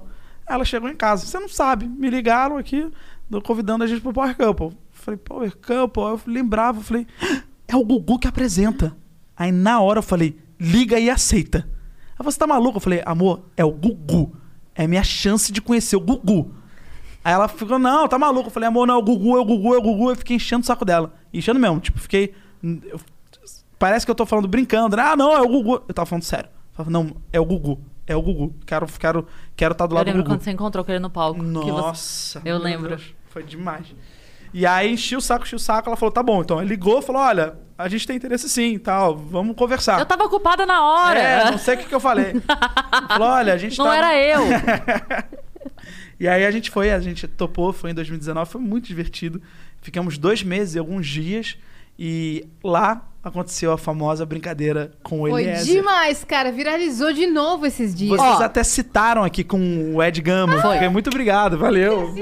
Óbvio, né, pô? A brincadeira, beleza, as pessoas têm acesso na internet. Eu quero que você conte os bastidores. Da onde veio essa ideia? Como é que. Eu quero, eu quero saber a mente Lucas, tá? Cara, eu já tinha imaginado o quão surreal lá dentro. Eu falei, porque, bom, vamos lá. Tem diversos, inclusive o Nego Dia tá fudido. Porque tem diversos contratos pra você assinar. Tem o contrato de prestação de Não, ele imagem, tá fudido. Ele tá tem o fudido. contrato de, de confidenci- confidencialidade, Ele tem tudo. sabe disso. Ele sabe? sabia já. E aí, é, quando você chega lá, eles te passam todas as informações do programa. Eles, basicamente, eles contam tudo que tem no programa. A Bíblia do A programa. Bí- eles contam a Bíblia do programa. Só que muita gente não tá prestando atenção nisso. E muita gente não lê. E eu li. E eu fazia várias perguntas nas entrevistas. Posso fazer isso? Posso fazer aquilo? E aí tudo, brincando com eles, eles rindo, achando engraçado. O meu formulário, para você tem que preencher o formulário, não tô brincando, de umas 40 páginas, respondendo tudo. Por isso que o Projota não é Ah, tolerante à para, lactose. né? Porra, são 40 perguntas pra você responder tudo, tudo. Uma 40 páginas de perguntas você tem que ficar respondendo. E aí o cara, preenchendo tudo, eu sempre zoando, tirando onda, os caras rindo, mas eu sempre falando sério, ali, fazendo algumas perguntas. Falei, ó, tem algum, algum momento vocês brincam de ratinho de laboratório? Tipo, acendem uma luz de propósito só pra brincar? Porque lá dentro você fica muito vulnerável mentalmente. Você começa a achar, não, a televisão piscou. É alguma coisa. Alguma coisa, não, tô querendo me chamar. Você começa a viajar. E eles cantaram essa bola pra mim. Falaram, todo mundo que entra acha que, que tá vendo coisa. Ah, não, bateu três vezes na porta, tocou uma campainha três vezes, eu sei que é um sinal que vai ter prova do, do anjo. Tipo assim. Teoria da conspiração. E eles falaram: todo. a gente não faz porra nenhuma. Tudo que a gente quer que vocês façam, a gente avisa. Vão pra prova, se preparem pra prova. Tipo, que, é, avisa claramente, né? que é a famosa voz de Deus. Que é o talkback que a gente chama lá internamente, voz de Deus.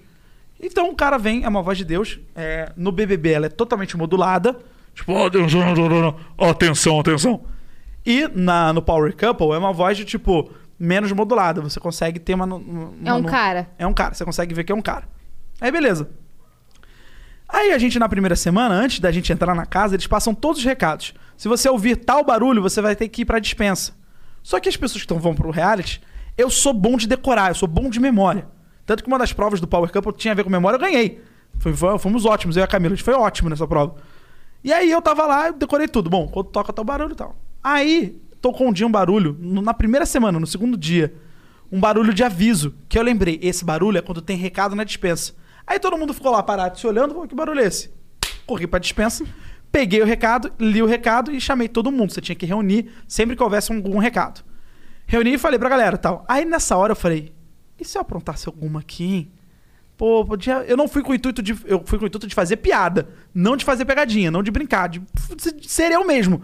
Inclusive, eu ficava com medo. Eu falava, cara, eu tô sendo eu mesmo. Se o Brasil estiver me, me odiando, fudeu. Porque eu tô sendo eu mesmo. Que outra, outro papo é Carol Conká foi ela mesma. Podem ter certeza Hum, que ela isso. foi ela mesma. Não foi personagem vida de nenhum. jogo e não, vi- não, é, não. não vem real. dividir, ah, jogo é jogo, vida é vida. No Na cu. verdade, quem conhece disse que foi até leve. Pode até ser, tá? Mas ela até, até se segurado. Eu também ouvi isso. Não, muita gente falou. É, que ela se segurou, né? Muito foda isso. Eita, nós. Aí a Deb, um dia eu tô aqui acordando, vendo o que fazer, tô andando pela casa, conhecendo a casa, conhecendo cada cantinho da casa. E eu já tava com uma ideia, pô, e se viesse um aviso de uma pessoa não pode falar nada, não pode fazer nada, como é que vai ser essa brincadeira? Eu pensando, isso passa na minha cabeça cinco minutos e pronto, vai embora. Aí a Deb, no dia seguinte, vem, bota a mão no meu ombro, o Mion faz uma análise desse vídeo que é sensacional. Bota a mão no meu ombro e fala, tô com uma ideia da gente pegar uma, pegar uma pegadinha. Aí na hora eu falei, não, vem comigo, já tenho uma ideia aqui. Se vamos, vamos fingir que tem um recado pra alguém. Aí tinha o quarto do líder, e esse, esse- o casal líder era meu amigo, tava ali, eles estavam juntos comigo. Eu falei, posso? Aí eu fui acordar o cara, que é o Daniel Saulo. Falei, vamos fazer uma pegadinha, vamos chamar um participante pra entrar no quarto e a gente dá um aviso e a gente brinca com ele. Aí o Daniel falou, mas como é que vai ser esse aviso? Eu não sei, eu convenci o cara na hora. Ele falou, tá bom, tá bom. Aí eu fui pro quarto, aí no quarto eu tinha que ver algum canto que eu pudesse dar um aviso, fazer voz. E a gente veio do teatro, teatro Mambembe. Teatro que você pega a garrafa pra fazer barulho de, de chuva, entendeu? Faz assim, aí, ah, barulho de chuva, pronto, deu pra não teatro. Aí eu vi uma cúpula de um abajur, eu falei, ah, é isso aqui. Botei a cúpula na parede e fiz, atenção, atenção. Falei, caralho, dá pro cara cair, beleza. E você vendo pela câmera, é bizarro É. como ele caiu. É uma porque diferença menor do que essa mesa de largura. Menor. Você menor. tava aqui e ele, Ele aqui. tava menor, acho até. E aí eu tava aqui. Aí eu falei, pode chamar. Chama o Eliezer, que o Eliezer é brincalhão. Ele vai rir. Narrador. Ele não riu. aí eu peguei aqui a cúpula, botei, aí entrou o Rimos Eliezer. muito, ele me deu uma porrada. Aí o Eliezer entrou, na hora que o Eliezer entrou, isso, isso é uma coisa importante pra falar, por que, que o Eliezer acreditou? Eu entendo. Era a primeira semana de reality e as Ah, coisas mudam. Primeira tá. semana de reality. Tá. E aí e tem, tinham cinegrafistas. Os cinegrafistas são ninjas. Você não tem contato com o cinegrafista. Mas uma coisa eu pedi. Você falei, cinegrafista, quando ele entrar, eu não tô vendo ele. Só faz um sinal com a mão. Abaixa a mão, por favor. Só abaixar a mão e pronto. O cinegrafista olhou pra mim e fez assim. Falou, tá bom. Você botou o cara até nessa. Eu botei até o Cinegra nessa. Aí o Elias entrou, na hora que o Elias entrou, o cinegrafista fez assim. Aí eu comecei a fazer. Atenção, atenção, Eliezer. O público de casa escolheu você para a missão do dia. Você deverá não falar nada até o final do dia. É por 24 Boa horas, sorte. né? 24 horas. Por 24 Era horas. o público de casa. Ah, o público do R7 escolheu você para a missão do dia. O público de casa votou e você não poderá falar nada até o final do dia. E eu acho que o que ele acreditou de fato foi Eu ia cair também. Você também ia cair. Eu acho que o que ele acreditou foi. Eu não posso nem falar boa se eu ia cair ou não, porque eu ia. Eu já tava já caída no chão. Eu acho que o, o que ele acreditou foi eu ter falado boa sorte. Que o boa sorte, amigo, tá contigo, irmão. Boa sorte, vai lá. É. E se você não aí. fizer, tem uma punição. É, Sim. tipo isso. Aí eu- é muito louco, porque na minha cabeça, eu tô falando muito sério agora, na minha cabeça eu falei, "Putz, ele vai dar dois passos, vai me ver. A Deb tava atrás de mim, eu tava assim, ó, escorado na parede, com o negócio com a cúpula falando. A Deb tá atrás de mim rindo. Eu tava sendo o Didi. Que a Deb tava aqui, tipo. e eu, ô Pecete, para aí, Pecete, calma aí, hahaha. E o, e o Zacarias tava aqui na frente, né? Que era o, o, o Eliezer. Aí eu falei, cara, o Eliezer vai dar dois passos, vai olhar e vai tudo bem, Vamos rimos, é, tal, tal, tal. Vamos pegar o próximo, o próximo. Eu já tava pensando nos outros, eu já tava pensando nos outros. Até que um desse certo, entendeu? Mas deu de certo de primeira com um cara, o cara acreditou. Ele olhou pro Daniel, fez uma cara tipo. Aí o Daniel. E aí ele É sai. perfeito esse vídeo, Aí cara. as coisas começam a ficar bem melhores porque ele sai pra falar com a mulher, ele encosta na mulher e fala: Sim. Ai, cara, Todo mundo, o que, que é isso, Eliezer? Ele. não posso falar, não posso falar. Aí ele pede pra ela avisar o pessoal que tá dentro da casa. Pra não falar com ele, porque ele não pode falar. Só que como ele não percebeu, porque eu saio e falo, Ei, Eliezer, o que, que aconteceu? Ele, ah, o Eliezer não pode falar. Eu, não pode falar? Por que, que não pode falar? Tipo, porra, eu tava ali brincando. E uma coisa que, assim, eu acho que eu, pelo menos, representa um pouco da nossa, da nossa missão como humorista. Se é que eu posso me catalogar assim, eu virei e falei, não vou pedir desculpa pela piada. Não vou. Não pedi. E eu tenho isso, eu falo isso no depoimento. Não vou pedir desculpa pela piada. Eu vou pedir desculpa por ter escolhido a pessoa errada pra fazer a piada. Ele ficou bravão? Ficou, ele chorou. Ele chorou? Chorou. Ele ficou quanto tempo sem falar?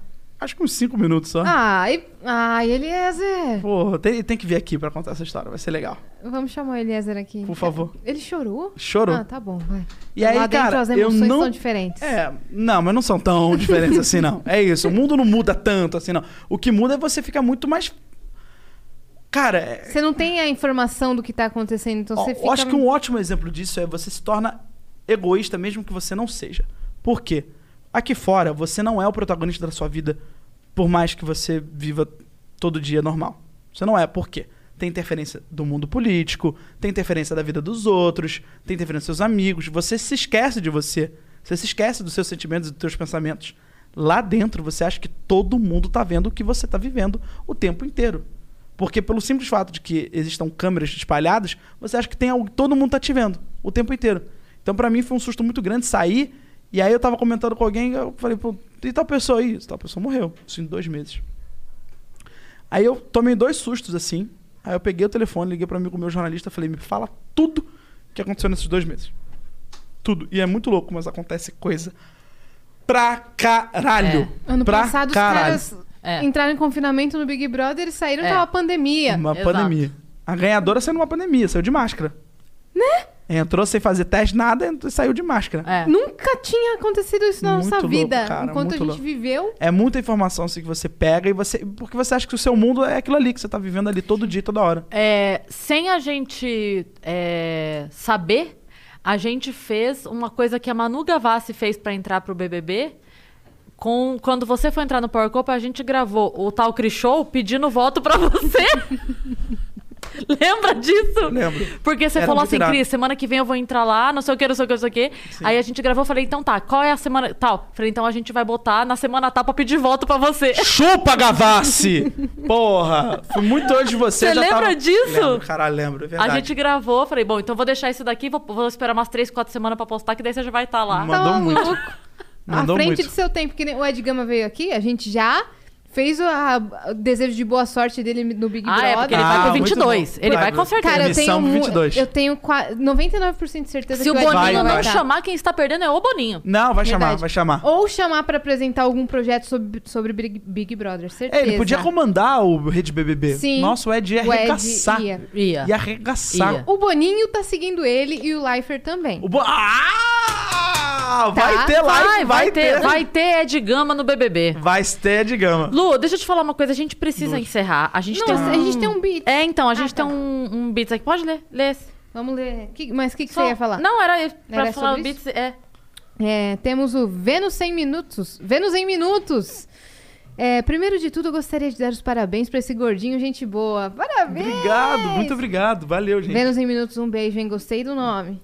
Cris, Yas, Vitão, gostaria também de dar bênção de vocês pro nosso canal de cortes do Vênus. Todo sucesso do mundo pra vocês. Você- Você tem nossa bênção. Esteja, esteja abençoado. Tá tudo. Gente, a gente fala sempre. abençoado. Podem, podem fazer os cortes. Respeitando o nosso vídeo subindo primeiro, pode fazer os cortes sim. A gente ama que vocês façam. Inclusive, muito obrigada por divulgarem o Vênus por aí.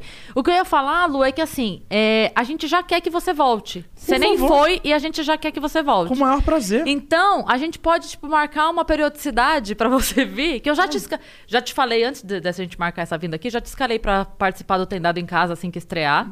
Por favor. Você não tava sabendo do nome ainda, né? Do Não, eu projeto. amei. Você amei, gostou? Amei. É perfeito. Perfeito. Tem dado em casa, maravilhoso. É. E aí já tinha te escalado pra isso, Pode pra você escalar. fazer parte, mas a gente quer, te quer no Vênus. Então em breve Claro. a gente vai estar no nosso estúdio. Óbvio. E aí a gente quer marcar uns papos assim, tipo virada cultural. A gente Óbvio. começa. Vambora! a gente vai até 5, 6 da manhã, Sim, pede um embora. brunch, entendeu? Nossa, maravilhoso. Sim, Tá- a gente tá eu tô pensando em dentraço. fazer isso. Tô acon- Ai, que Outras ideias, já já a gente fala, mas acontecimentos que estão rolando por aí no mundo, a gente faz a cobertura, enfim. Que demais. É. Que do Enfim. caralho. Contem Isso. comigo, é um prazer Você- enorme. Queremos tá muito junto. você muitas vezes aqui. Eu quero muito voltar. Eu peço desculpas se eu disse alguma besteira, se eu falei qualquer coisa. Nenhuma. Mas aqui é pra fazer isso? Esse é o melhor lugar? Exato, se não falou besteira, tá errado. Exato. A gente quer alguém que fale besteira. Pode- Podem contar comigo, Você eu foi amei. perfeito. Ah, obrigado, são seus olhos. Obrigado mesmo.